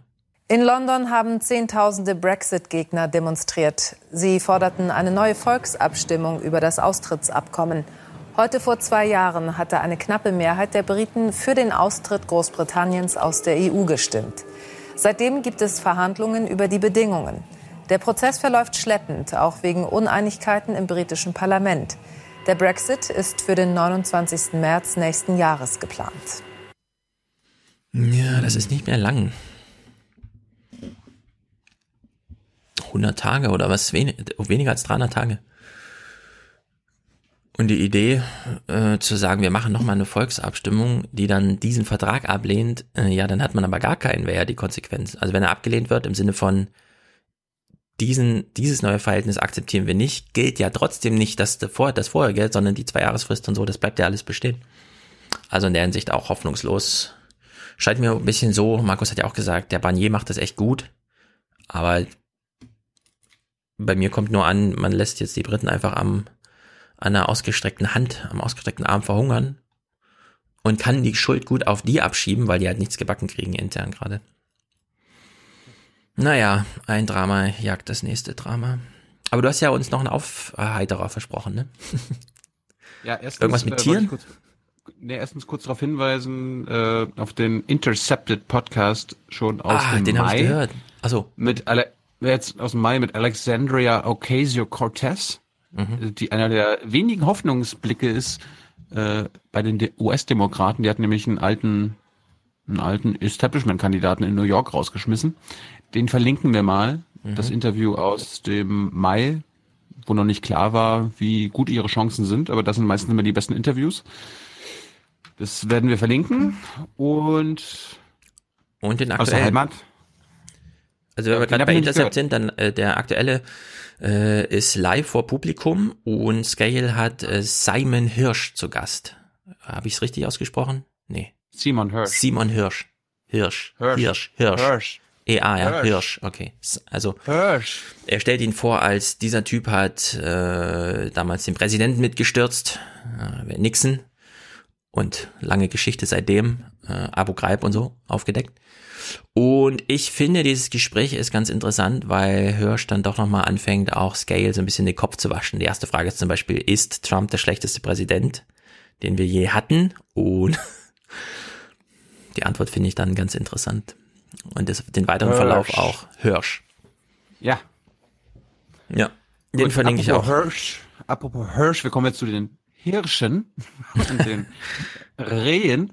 Ich komme ja aus Mecklenburg. Ja, Mhm. und meine Familie, es waren ja auch Bauern und ich bin mit meinem Opa oft immer auf dem Feld im Sommer gefahren, wenn er Mähdrescher gefahren ist. Und gerade so in Getreidefeldern kommt es dann oft mal vor, dass äh, Opa über Rehkitze nicht nur gefahren ist, sondern sie zerschreddert hat, weil man sie in den hohen Getreidefeldern nicht Mhm. sieht. Und da gibt es jetzt eine Innovation aus Mecklenburg, äh, eine sogenannte Rehkitz-Rettungsmaßnahme, die wir uns mal angucken. Vor einer Woche ist dieses Kitz im hohen Gras geboren worden. Perfekt getarnt, liegt ganz still. Und hat in den ersten Tagen auch noch keinen Eigengeruch. Weder Fuchs noch Hund können es so wittern. Doch bei den modernen Mähmaschinen nützt die ganze Tarnung nichts. Die jungen Kitze fliehen auch bei Lärm nicht. Mehr als 100.000 Rehkitze sterben jedes Jahr immer noch durch Mähmaschinen. Dagegen kämpfen die Vereinsmitglieder der Wildtierhilfe MV mit ausgefeilter Technik. Bieten Landwirten kostenlos ihre Hilfe an. Hervorragend. Gut. Kernstück eine Drohne mit Video- und Wärmebildkamera. Sie wird die ganze Wiese systematisch abscannen. In der Videobrille kann Frank Demke das alles verfolgen. Vom Videobild kann er ins Wärmebild umschalten. Manchmal sind die grünen Punkte nur Maulwurfshaufen. Ja, das sind die beiden. Oft aber auch Kitze.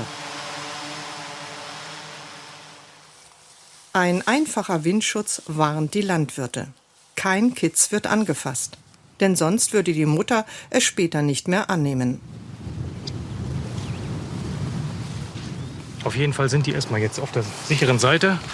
Und wir müssen weitermachen, sonst überholen die Traktoren uns. Vom Trecker aus sind die kleinen Kitze ohne markierten Schutz kaum zu entdecken. Man eins erwischt, tut es immer weh. Das ist so. Es ist auch ein Lebewesen und, und man versucht ja auch immer, sie zu finden und zu sehen. Man sieht immer schon, wenn die Ricken rauslaufen, dann weiß man schon ungefähr, wie viel drin sein könnten. Man, man guckt dann auch mal. Aber wie gesagt, wenn sie sich ducken, ist es sehr schwierig. Den Windschutz stellen die Tierschützer immer erst kurz vor dem Mähen auf. Denn die Ricke muss alle paar Stunden zurückkommen können, damit sie ihr Junges säugen kann. Ja, das hat mich äh, als Kind schon immer gewundert, dass die einfach nicht abhauen, dass die einfach da liegen bleiben. Äh, aber ich dachte, es wäre noch raffinierter, als jetzt, dass zwei Mann eine Drohne fliegen und so. Das kann man doch irgendwie, also wenn es nur um Nacht, äh, Nacht, also Wärmebild und so, das kann man doch oben irgendwo anbauen einfach, ja, oder? An so ein Rasenmäher, der ist doch irgendwie fünf Meter hoch. Es scheint mir jedenfalls eine sehr personalintensive Sache zu sein. Ich kann mir nicht vorstellen, dass das ein flächendeckendes, äh, eine flächendeckende Lösung ist. Das war mal interessant, wenn Opa kam, hatte, hatte immer gute Laune und wenn er dann abends mal vom Meterischen wiederkam und er hat irgendwie echt einen schlechten Laune gehabt, dann hast du zu 99 Prozent gewusst, er hat wieder Rehkitz überfahren, weil das ist ihm immer nahe gegangen. Tja, die kleinen süßen Tiere sind ja auch niedlich. Ja.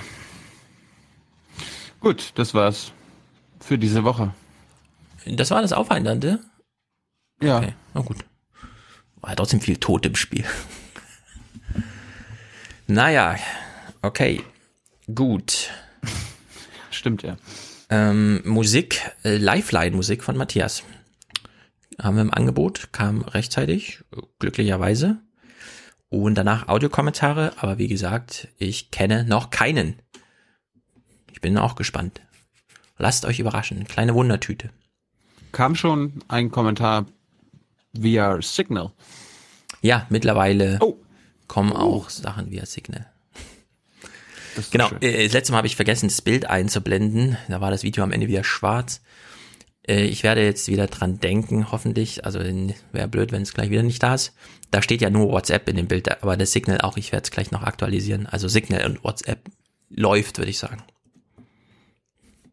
Das, das läuft. Das läuft. Gut, wir brauchen für Folge 305 nächste Woche, die ein paar Stunden später kommen wird, weil, äh, wie gesagt, Horst Racehofer und Mr. Dafür haben wir keine Anhaltspunkte. Dienstagvormittag in der, RecBK, äh, in der BBK ist. Nur, nur so viel. Wir brauchen noch Unterstützer. Das werdet ihr ab, ab dem ersten Euro Produzenten, ab 42 Euro und vielleicht sogar Präsentatoren. Das werdet Mhm. ihr ab 250 Euro. Habt ein schönes Wochenende. Fiebert den anderen Mannschaften entgegen oder lasst Fußball einfach ganz sein. Ja? Nee. Guckt. Ja. Äh, Man ärgert sich, glaube ich, wenn man es dann verpasst. Es sind jetzt noch gute Spiele. ja, reicht aber, wenn man sich das Finale anguckt. Äh, Nee, das ist die falsche Einstellung. Fußball ist einfach, ja, ich weiß, ich verstehe wenig von Taktik und so weiter, aber ich bin trotzdem immer wieder beeindruckt, wie gut, äh, also, was ein menschlicher Körper so kann. Sagen wir es so. Die Ästhetik ist doch manchmal wirklich sehr beeindruckend. Ja, damit haut rein, Leute. Viel Spaß beim Fußball. Äh, trauert nicht so viel um die Deutschen. Trauer ist auch wichtig, aber zwei Tage, das reicht. Öffnet eure Köpfe für andere Fußballmannschaften. Für Für Deutschland! Ja. Gut, bis denn. Bis denn, haut rein. Herzlichen Dank und Ihnen und Ihren Zuschauerinnen und Zuschauern einen schönen Abend. Herzlichen Dank und äh, Deutschland alles Gute. Wir sind die Guten. Wir kümmern uns. Herzlichen Dank und So viel heute von uns. Ihnen noch einen schönen Abend bei uns im Ersten. Selbstverständlich werden Sie die Tagesschau und die Tagesthemen auf dem Laufenden halten. Machen Sie es gut. Ist denn das so schwer zu begreifen? Man muss dann auch die Kraft haben, es einfach zu ignorieren und die Furche weiterzuziehen. Tschüss zusammen. Wiedersehen. Schönen Abend. Ciao. Vielen Dank.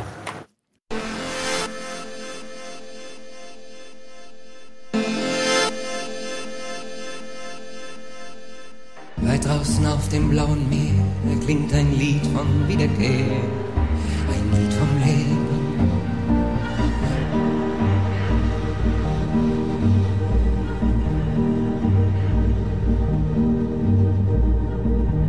Also nach meiner Kenntnis sprechen wir über Lifeline.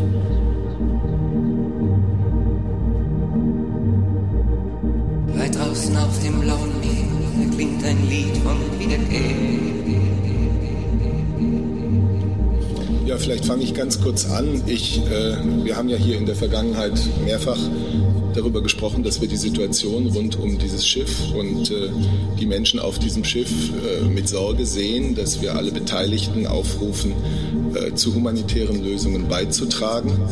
Und in diesem Zusammenhang kann ich Ihnen nur sagen, dass darüber Gespräche in der Bundesregierung im Gange sind.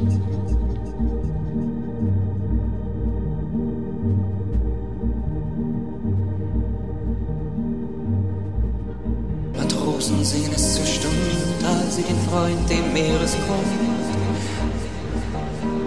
tot übergeben.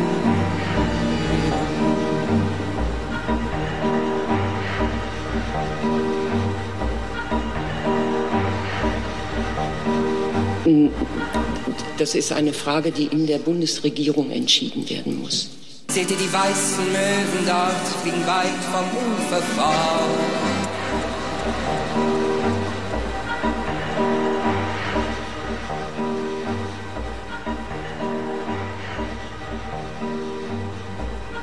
Weit draußen auf dem blauen Meer klingt ein Lied von Wiederkehr. Zu den Sternen.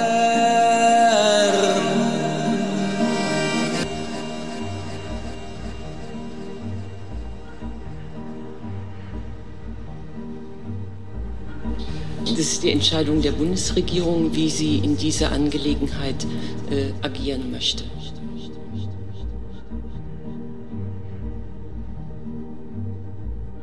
Ich denke, Herr Seibert hat gesagt, was im Moment dazu zu sagen ist.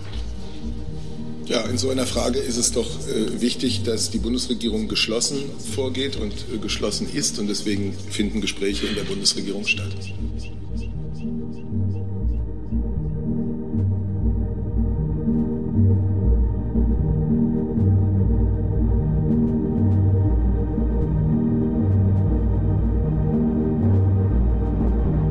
Also nach Kenntnis sprechen wir über Lifeline. Derselben Stund hoch in der Luft ein großer weißer Vogel ruft, den Tod siegen. Derselben Stund hoch in der Luft ein großer weißer Vogel ruft, den Tod besiegen.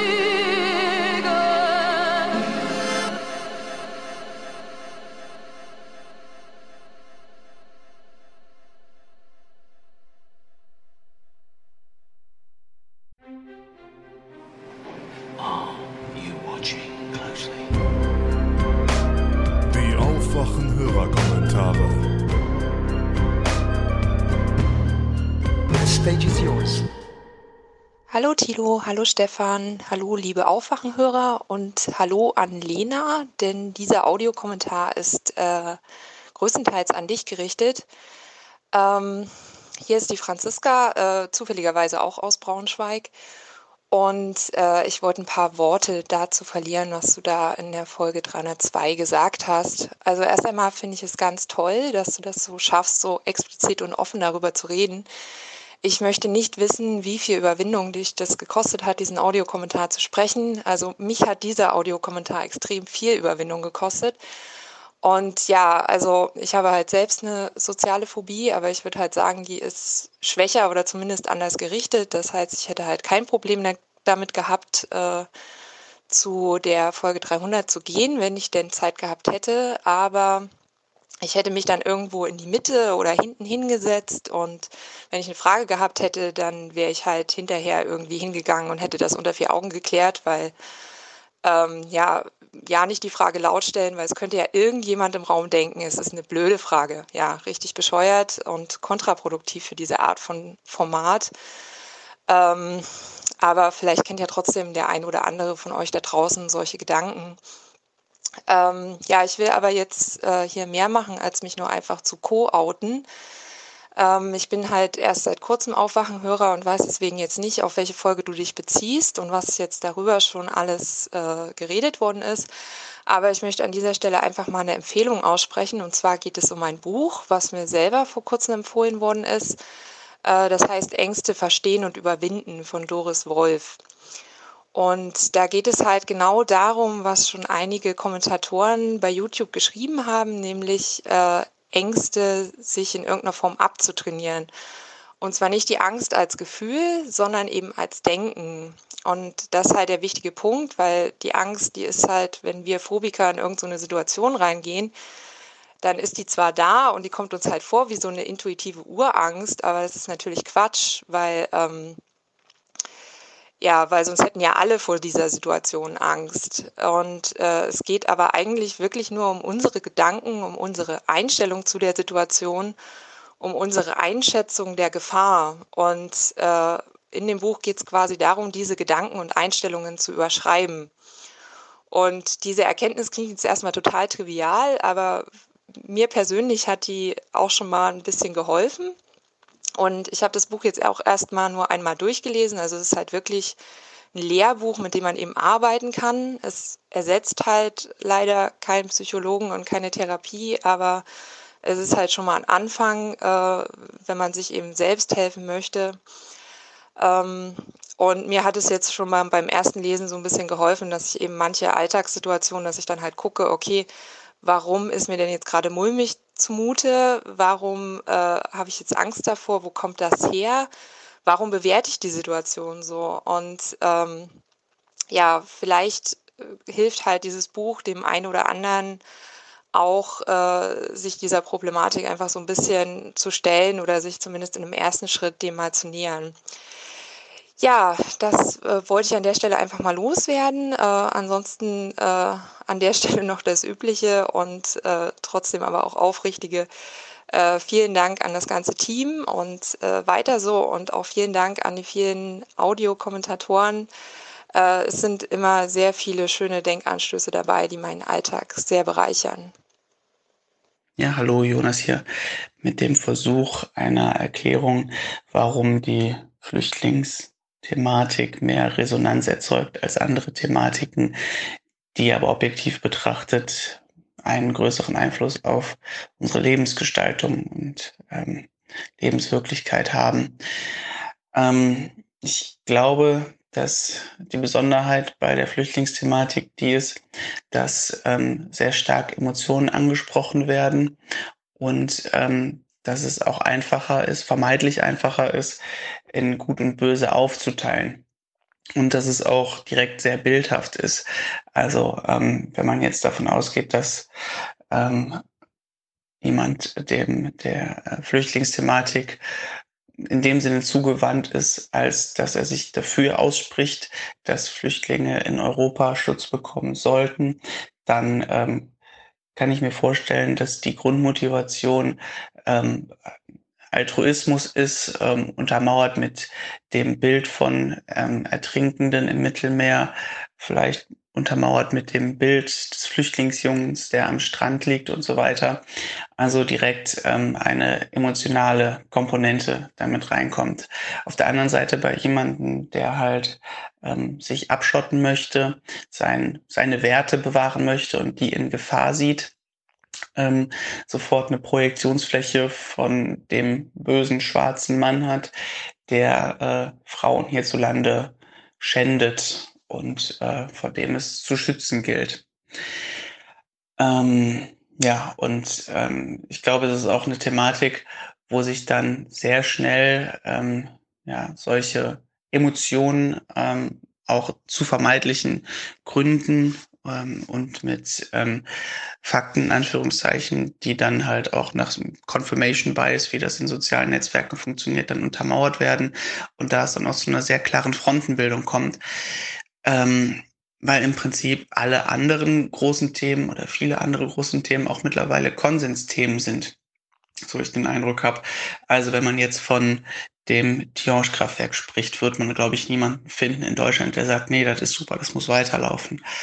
Oder auch von anderen reellen Gefahren, angefangen vom Straßenverkehr, der natürlich viel mehr Opfer hat als äh, der Terror und die von Flüchtlingen verursachten Straftaten ähm, bis hin zu äh, multiresistenten Erregern, äh, multiresistenten Keimen in Krankenhäusern natürlich auch viel mehr Todesopfer fordern oder zu relevanten gesellschaftlichen Problemen wie ähm, der zu hohen Steuerlast für geringere und mittlere, für geringe und mittlere Einkommen ähm, bis hin zum Außenhandelsüberschuss wird bei nüchterner Betrachtung wahrscheinlich ähm, jeder sagen, dass es da halt eine Veränderung geben sollte, zumindest glaube ich mal ein Großteil. Und es ist auch natürlich eine total unemotionale, trockene und langweilige Diskussionsmasse. Ähm, ja. Zudem kommt auch noch eine Sache dazu, ähm, dass ähm, Menschen aus evolutionspsychologischer Sicht so funktionieren, dass ähm, große nahende Katastrophen ähm, ja, nicht wahrgenommen werden, beziehungsweise das Gefahrenpotenzial davon nicht wahrgenommen wird, zumindest laut einem Artikel, den ich mal in der Psychologie heute gelesen habe, weil es halt aus evolutionärer Sicht wichtig war, dass ähm, man von nahenden Unwettern, von nahenden so wahrgenommenen ähm, Gotteszorn sich nicht in seinem alltäglichen Leben beeinflusst und es halt als abstrakte Gefahr wahrnimmt, wohingegen dann ähm, das Einfallen in Anführungszeichen von ähm, fremden Horden, so wie es halt emotional wahrgenommen wird, die Flüchtlingskrise von denen, die sich abschotten wollen, äh, dann doch eine reale gefühlte Gefahr darstellt. Genau. Das ist mein Erklärungsversuch dazu. Ähm, noch eine Sache, die mir leider sehr bitter aufstößt im Mediendiskurs, wie jetzt aber auch ähm, aktuell bei euch mit Markus Preis, der halt ähm, sagt, dass ähm, Wirtschaftsflüchtlinge für ihn, so hart es für ihn dann sei, kein Recht darauf hätten, hier Asyl zu beantragen, ähm, finde ich halt auch, dass er da den ähm, Fokus zu eng zieht. Und ähm, ich halt auch denke, dass man das ähm, breiter im Sinne von Ursache und Wirkung sehen sollte, ähnlich wie es sich halt mit dem Klimawandel verhält. Wir tun im Moment alles dafür, dass sich mit dem Klimawandel nichts ändert und dass das halt immer so weitergehen wird. So ähnlich jetzt verhält sich das auch mit der Flüchtlingskrise und da wird wenig bis gar kein Zusammenhang hergestellt, ähm, dass das natürlich eine direkte Folge ist von Leerfischung der Meere, von Überflutung der äh, afrikanischen Märkte mit ähm, subventionierten EU-Agrargütern. Ähm, Einfuhrzölle nach Europa und so weiter, Klimawandel der ähm, Regionen, die sowieso schwer zu bewirtschaften waren, noch schwerer zu bewirtschaften macht. Ähm, all dies steht in einem direkten Zusammenhang und ähm, da kann man nicht von Flücht Wirtschaftsflüchtlingen sprechen nach dem Sinne, oh, okay, ihr habt's vor Ort bei euch verkackt, jetzt versucht's nicht bei uns, sondern das ist natürlich eine direkte Folge davon. Und ähm, solange das auch so ist, finde ich, ist es keine Frage von Recht und Unrecht, sondern es ist eine, eine Tatsache, mit der man hier menschlich verantwortungsvoll umgehen muss mit Bezug auf die eigene Schuld an der Situation. Ja, äh, jetzt habe ich den Drei-Minuten-Rahmen sehr gesprengt. Ja, tut mir leid. Ansonsten äh, weiterhin danke für den Podcast. Hallo Thilo, hallo Stefan, hallo liebe Aufwachenhörer. Ich wollte mal kurz über das äh, Copyright-Gesetz äh, sprechen ähm, und den damit verbundenen Upload-Filter, über das äh, das EU-Parlament am 4. oder 5. Juli abstimmen soll. Ähm, ich finde, das ist ein Thema, was viel zu wenig im Fokus der Öffentlichkeit steht, obwohl es uns alle betrifft und die Freiheit im Internet in einer Form ein, äh, verändern würde, die sich keiner von uns irgendwie wünscht. Ja. Ich persönlich bin zum Beispiel im äh, Trickfilmbereich äh, tätig und äh, was ich beobachten kann, ist zum Beispiel, dass dass eigentlich nichts Besseres gibt, als dass Leute äh, sich über deinen Film ähm, auf verschiedenen Plattformen ähm, austauschen und vielleicht einzelne Szenen oder Screenshots davon posten und das trägt einfach nur ähm, äh, zur Verbreitung deines Produktes, deines Films bei. Und dieser Upload-Filter wäre eher ein Hindernis. Ne? Und das ist eigentlich, und das halt in überall so, also nicht nur im Trickfilm- oder Filmbereich, auch in der Musikbranche zum Beispiel, da kann ich als Beispiel die Kerstin Ott und ihren Hit äh, Die immer lacht äh, anführen, die zum Beispiel nur berühmt wurde, weil zwei DJs hingegangen sind und äh, ihren Song dann irgendwie äh, mit elektronischer Musik bearbeitet haben und das ohne äh, Rechte dafür zu haben, veröffentlicht haben. Und ähm, heute freuen sich alle über diesen Erfolg. Ne? Und das äh, und das wäre zum Beispiel mit diesem äh, Upload-Filter von Axel Voss nicht äh, möglich gewesen, weil er einfach alles blockiert hätte von vornherein. Und es gibt äh, verschiedene solche Beispiele. Es gibt aber auch zum Beispiel Künstler wie die US-amerikanische äh, Trickfilmregisseurin Nina Pelley, die sich gänzlich äh, gegen Copyright äh, oder zu Strafe Copyright-Gesetze äh, ausspricht. Und dazu kann ich äh, zum Beispiel einen Beitrag, äh, ähm, Vortrag äh, bei TED Talks äh, in Maastricht empfehlen, wo sie das Ganze sehr gut äh, zusammenfasst. Man kann, man muss nicht mit ihr, äh, ähm, man muss ihr nicht zustimmen, aber ich finde, die hat ein paar sehr gute Punkte. Aber ich, ich nehme an, dass das nicht äh, die kreativen Leute sind, über die Axel Voss äh, spricht, wenn er sagt, wir müssen unsere Kreativen schützen. Denn in einem Interview lässt er äh, mal kurz durchblicken, äh, von wem er in Wirklichkeit redet. Ich zitiere, ich habe mittlerweile das Gefühl, dass ein Axel Springer Verlag nicht mehr auf Augenhöhe mit diesen weltumfassenden Plattformen wie Google oder Facebook ist. Zitat Ende. Also das, das, äh, also wir sollen äh, wir sollen also so ein gefährliches Tool wie den Upload-Filter und die damit verbundenen Tendenzen zur Zensur akzeptieren, weil Herr Voss meint, dass äh, der Axel Springer Verlag nicht genug Geld verdient. Also das ist äh, sehr unverhältnismäßig, wie, wie ich finde. Und wenn ihr mehr über äh, über Axel, ähm, also Axel Voss und äh, seinen Gesetzesentwurf wissen wollt, dann kann ich nur, ähm, da kann ich den Blog von von der deutschen äh, EU-Abgeordneten Julia Reda empfehlen in dem sie, ähm, also ähm, über den sie einen super Text, wie ich finde, verfasst hat. Und ähm, außerdem wäre das äh, Ländern wie Polen gegenüber äh, sehr fatal, deren Regierung vor ein paar Jahren schon mal sowas einführen wollte und äh, es nicht gemacht hat, weil die polnischen, äh, weil die polnische Bevölkerung eben auf die Straße gegangen sind und äh, lautstark dagegen protestiert haben. Das, das wäre auch natürlich dann nochmal äh, ein Schlag äh, ins Gesicht. Äh, den Polen. Ähm, ja, und wie gesagt, äh, äh darüber wird jetzt am 4. oder 5. Juli nächste Woche äh, im EU-Parlament abgestimmt. Und ihr könnt euch nochmal äh, dagegen aussprechen ähm, und äh, zum Beispiel auf äh, change.org gehen und dort die Petition äh, Rettet das Internet äh, unterschreiben.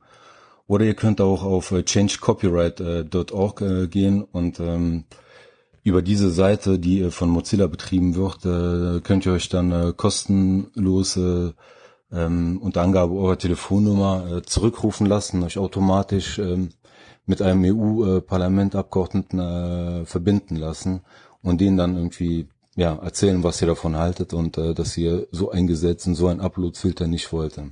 Außerdem äh, ist der Axel Voss ein CDU-Abgeordneter äh, äh, und ähm, äh, im Koalitionsvertrag äh, der Großen Koalition haben sich beide Parteien äh, ausdrücklich gegen so einen Upload-Filter und gegen so ein Gesetz äh, ausgesprochen. Und ich verstehe diesen Mann einfach nicht. Also ich, ich finde das skandalös und äh, irgendwie äh, redet keiner davon. Ne? Deswegen würde ich mich freuen, wenn ihr so viel wie möglich von euch äh, äh, einbringen würden. Jo, in diesem Sinne, Europa, alles Gute. Hallo Thilo, hallo Stefan oder umgekehrt. Ich wollte mal was zur Sammlungsbewegung sagen, nachdem Precht die auch nochmal angesprochen hat, dass er äh, das auch grundsätzlich für, eine, für, für gut äh, befindet, aber eben dort nicht teilnehmen könnte oder wollte solange er gar nicht weiß, in was für eine Richtung das überhaupt geht.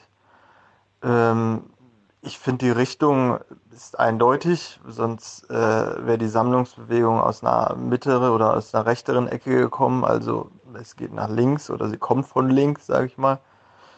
Ähm, und ich finde auch nicht schlimm, dass da jetzt nicht genau vorher festgelegt wird, wo die Reise hingehen soll. Oder ich finde das sogar gut, weil ähm, viele Ideen gibt es ja schon in der Linken zum Beispiel und die scheinen ja nicht so sehr zu fruchten, als dass dort mal größere äh, Wählerschaften hinströmen. Von daher ähm, ja einfach mal offen lassen und dann die Teile der Sammlungsbewegung äh, was Neues formieren lassen. Was ich allerdings schwierig finde, ist, dass es halt von Wagenknecht und Lafontaine ausgeht, oder nicht mal, dass es von denen ausgeht, aber dass sie so als Schirmherren fungieren. Und die zwei sind halt viel zu verbraucht, da hängt viel zu viel dran und ähm, da möchte sich, möchten sich vielleicht junge, oder nicht junge, aber neue Köpfe, frische Köpfe nicht unbedingt äh, hinter diesen Karren spannen lassen, der dann schon dieses Siegel Wagenknecht Lafontaine trägt, der ja dann doch irgendwie äh, sicherlich eine Richtung vorgibt. Ja, das einfach mal meine Gedanken dazu. Danke für euren Podcast äh, und weitermachen. Tschüss. Jo, hier ist Jakob von der TU Kaiserslautern. Ich wollte nur noch mal schnell äh, einen kleinen Fakt loswerden. Und zwar studiere ich Raum- und Umweltplanung. Und unser Rechtsprof hat heute auch fallen gelassen den äh, Fakt, dass in Trinkwasserquellbereichen und ähm, in den Bereichen darum dürfen keine Windkraftanlagen, also zumindest in Rheinland-Pfalz, äh, aufgestellt werden, äh, weil von den Windkraftanlagen Mikroplastik äh, runtersplittert und äh, das könnte sonst ins Trinkwasser gelangen. Deswegen äh, sind die in unmittelbarer Umgebung von Quellen eben äh, es ist verboten, die zu errichten. Fand ich irgendwie ganz interessant. Jo, macht weiter so. Ciao. Hallo Thilo, hallo Stefan, hier ist mal wieder der Stefan, euer treuer Hörer. Dieses Mal mit einem Kommentar, den ihr nicht unbedingt spielen müsst. Es ist mehr so eine Art Hinweis oder Bitte äh, für Thilo. Und zwar bin ich ja Berufsschullehrer und äh, jetzt ist ja die Zeit von den Sommerferien gewesen. Und da wird ja auch gerne mal ein Film geguckt. Ist ja, äh, Stoff ist durch, Zeugnisse sind gemacht, etc. pp. Und da habe ich mit einigen Klassen ähm, die äh, aktuelle Folge Out of Touch von Jung und Naiv geguckt. Und ich muss sagen, das ist tatsächlich sehr, sehr gut angekommen. Die Schüler haben zum Teil mitgeraten, haben dann auch über die Themen, die da äh, dran kamen, auch ein bisschen mitdiskutiert und das eine oder andere Mal kam auch, ach ja, den, den Tilo, den kenne ich ja irgendwo her. Genau, und deswegen möchte ich Tilo auffordern, dass er doch bitte mehr davon macht. Ja, meine Schüler sind so äh, 16 bis äh, Mitte 20, also vielleicht genau die Zielgruppe von Jung und Naiv. Und ja, durch das unterhaltsame Format ist das vielleicht ein guter erster Kontakt dahin. Ja, müsst ihr also nicht unbedingt spielen. Ich wollte es nur als Audiokommentar senden, damit es nicht bei den YouTube-Kommentaren untergeht. Da habe ich mich auch schon kommentiert, aber ich glaube, das hat keiner bemerkt.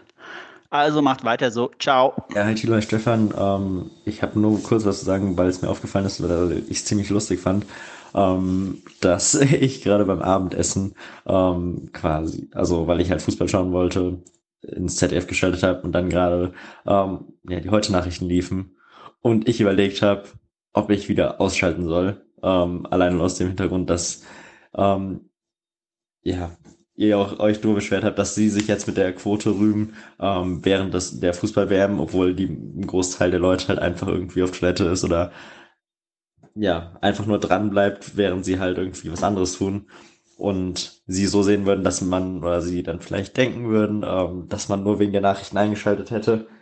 Und ja, ich fand das einfach lustig, wie ihr schon in meinem Kopf seid. So, hallo ihr lieben Aufwacher. Ähm, hier ist der Nils. Ähm, ich habe nur eine ganz kleine Sache. Ich höre gerade dem Hans zu, wie er erzählt, dass der Söder über minus 5 und minus 10 Prozent äh, irgendwie einen Shitstorm abkriegen könnte, weil er da irgendwas angeleiert hat. Was ich verstanden habe, ist, er leiert was an, bekommt dadurch dann nur minus 5 Prozent, weil es sonst vor minus 10 Prozent gegeben hätte, die er trotzdem bekommen hätte, weil er es angeleiert hat. Also irgendwie hört sich das für mich etwas wirr an. Ähm, Söder hat da völlig das falsche Pferd gesetzt und äh, eigentlich gehört der für mich erledigt, der Mann. Der hat sich äh, diskreditiert. Danke, tschüss. Hi, der Jan hier. Ich höre gerade die Folge Dr. Sommer. Der Stefan macht gerade einen 1A-Job, sich immer wieder aus dem Netz zu befreien, dass der Hans so um ihn spinnen will mit diesem Erklären, warum die Reporter sich so verhalten, anstatt darüber zu sprechen, wie man sich verhalten könnte. Eine Sache, die, ihr seid jetzt gerade beim Grundgesetz und Richtlinienkompetenz. Ich fühle mich durch euch ja schon noch ein bisschen politisch erhellt. Dass die Richtlinienkompetenz darin festgehalten ist, wusste ich gar nicht. Das wäre mal ein Kommentar, den man noch hätte hinterher schicken können, wenn man den äh, Zuhörer einfach die Kompetenz zusprechen will, äh, dann selbst zu beurteilen, wie äh, weitreichend solche lapidaren Kommentare über das Grundgesetz sind tolle Folge. Ich wünsche euch viel Spaß. Danke für den Podcast. In der letzten Folge von Westworld solltet ihr unbedingt den ähm, Abspann bis zum Ende schauen. Es gibt eine deftige Überraschung after the credits. Ich möchte mich mit diesem Hörerkommentar zu Katharina Barley äußern. Alles Wichtige habt ihr ja schon genannt. Sogar der, Be sogar der Begriff FDP fiel, in meiner Erinnerung zumindest. Barley hat auch den Begriff der Eigenverantwortung ins Feld geführt. Mein Kommentar hier ist prophylaktisch und richtet sich an jene aus der Aufwachen-Community, die sich bei dem Begriff Eigenverantwortung in ihrem Bürosessel zurücklehnen, die Finger sinnierend ans Kinn legen und zustimmend nicken, während sie im Geiste zu sich selbst sagen, ich habe es doch auch geschafft. Ich habe mich doch auch durch die Schule und das Studium gekämpft und meinen Status verbessert. Ich habe es doch auch geschafft, ins mittlere Management zu kommen, trotz widriger Umstände. Ich habe es doch auch geschafft, aufzusteigen von einer Arbeiterfamilie gut bezahlter Facharbeiter in die Schicht, nein, das Milieu des mittleren Managements. Natürlich ist Natürlich ist es für die eigene Underdog-Story förderlich, wenn man seinen Kollegen erzählt, dass man aus einem Arbeiterhaushalt komme. Im Milieu des mittleren Managements stellt sich stellt man sich da noch immer Menschen vor, die für einen Hungerlohn 16 Stunden am Stück einen Hebel in einer Fabrik bedienen und man ist froh, dass andere diese Arbeit machen. Dass die eigenen geführten Mitarbeiter es natürlich viel besser haben, schreibt man dem eigenen Führungsstil und der Unternehmenskultur zu. Immerhin zahlt man sieben Cent mehr die Stunde, als es der Mindestlohn vorschreibt, und einen Tag Urlaub mehr haben die Mitarbeiter auch. Wir sind Helden, denkt sich unser Angehöriger des Milieus mittleres Management und lächelt selbstzufrieden. Den Verfechtern der Eigenverantwortung, die, wie Barley, diese aus einer Gewinnerposition heraus fordern, sei gesagt, dass alle paar Jahre erneut mit Zahlen belegt wird, dass die soziale Durchlässigkeit in Deutschland eben nicht dem Mythos jeder ist seines Glückes Schmied gerecht wird. Googeln kann unser Angehöriger des Milieus, des mittleren Managements, das selbst. Dafür braucht er mich nicht. Aber erst kürzlich hat wieder eine junge Wissenschaftlerin bestätigt, was Pierre Bourdieu und ansatzweise vor ihm Karl Marx mit dem nötigen wissenschaftlichen Theorem bildhaft gemacht haben. Soziale Durchlässigkeit gibt es so gut wie nicht. Alle Jahre wieder bestätigt die Wissenschaft, was man ohnehin schon weiß. Die Agenda 2010 hat diesen Zustand noch weiter zementiert. Abstieg ist einfach. Ein Jahr der Arbeitslosigkeit genügt. Aufstieg, schichtübergreifend, ist nahezu unmöglich. Wer einmal in der Maschinerie von Niedriglohn, Schichtdienst, Verschuldung steckt, kann es sich schwer leisten, eine Fort-, Um-, Nach-, Schulung oder Bildung zu absolvieren. Sind noch Kinder involviert, kann man sein eigenes Leben im Grunde gänzlich abschreiben. Armutsrisiko Kind nennen das einige zynisch. Aber das Armutsrisiko liegt nach wie vor nicht im Kind, nicht im Alter, nicht in all den Dingen, die normale Lebensrisiken darstellen, sondern immer noch in der Struktur der Lohnarbeit selbst. Wer nichts hat als seine Arbeitskraft, der ist auch immer darauf angewiesen, dass diese gebraucht wird. Und die Bedingungen machen die Arbeitgeber, weil sie es können. Sich ständig neu und umzubilden, relativiert diese wie ein Damoklesschwert über dem Haupt jedes lohnabhängig Beschäftigten schwebende Realität zwar etwas, ganz negiert wird sie aber niemals.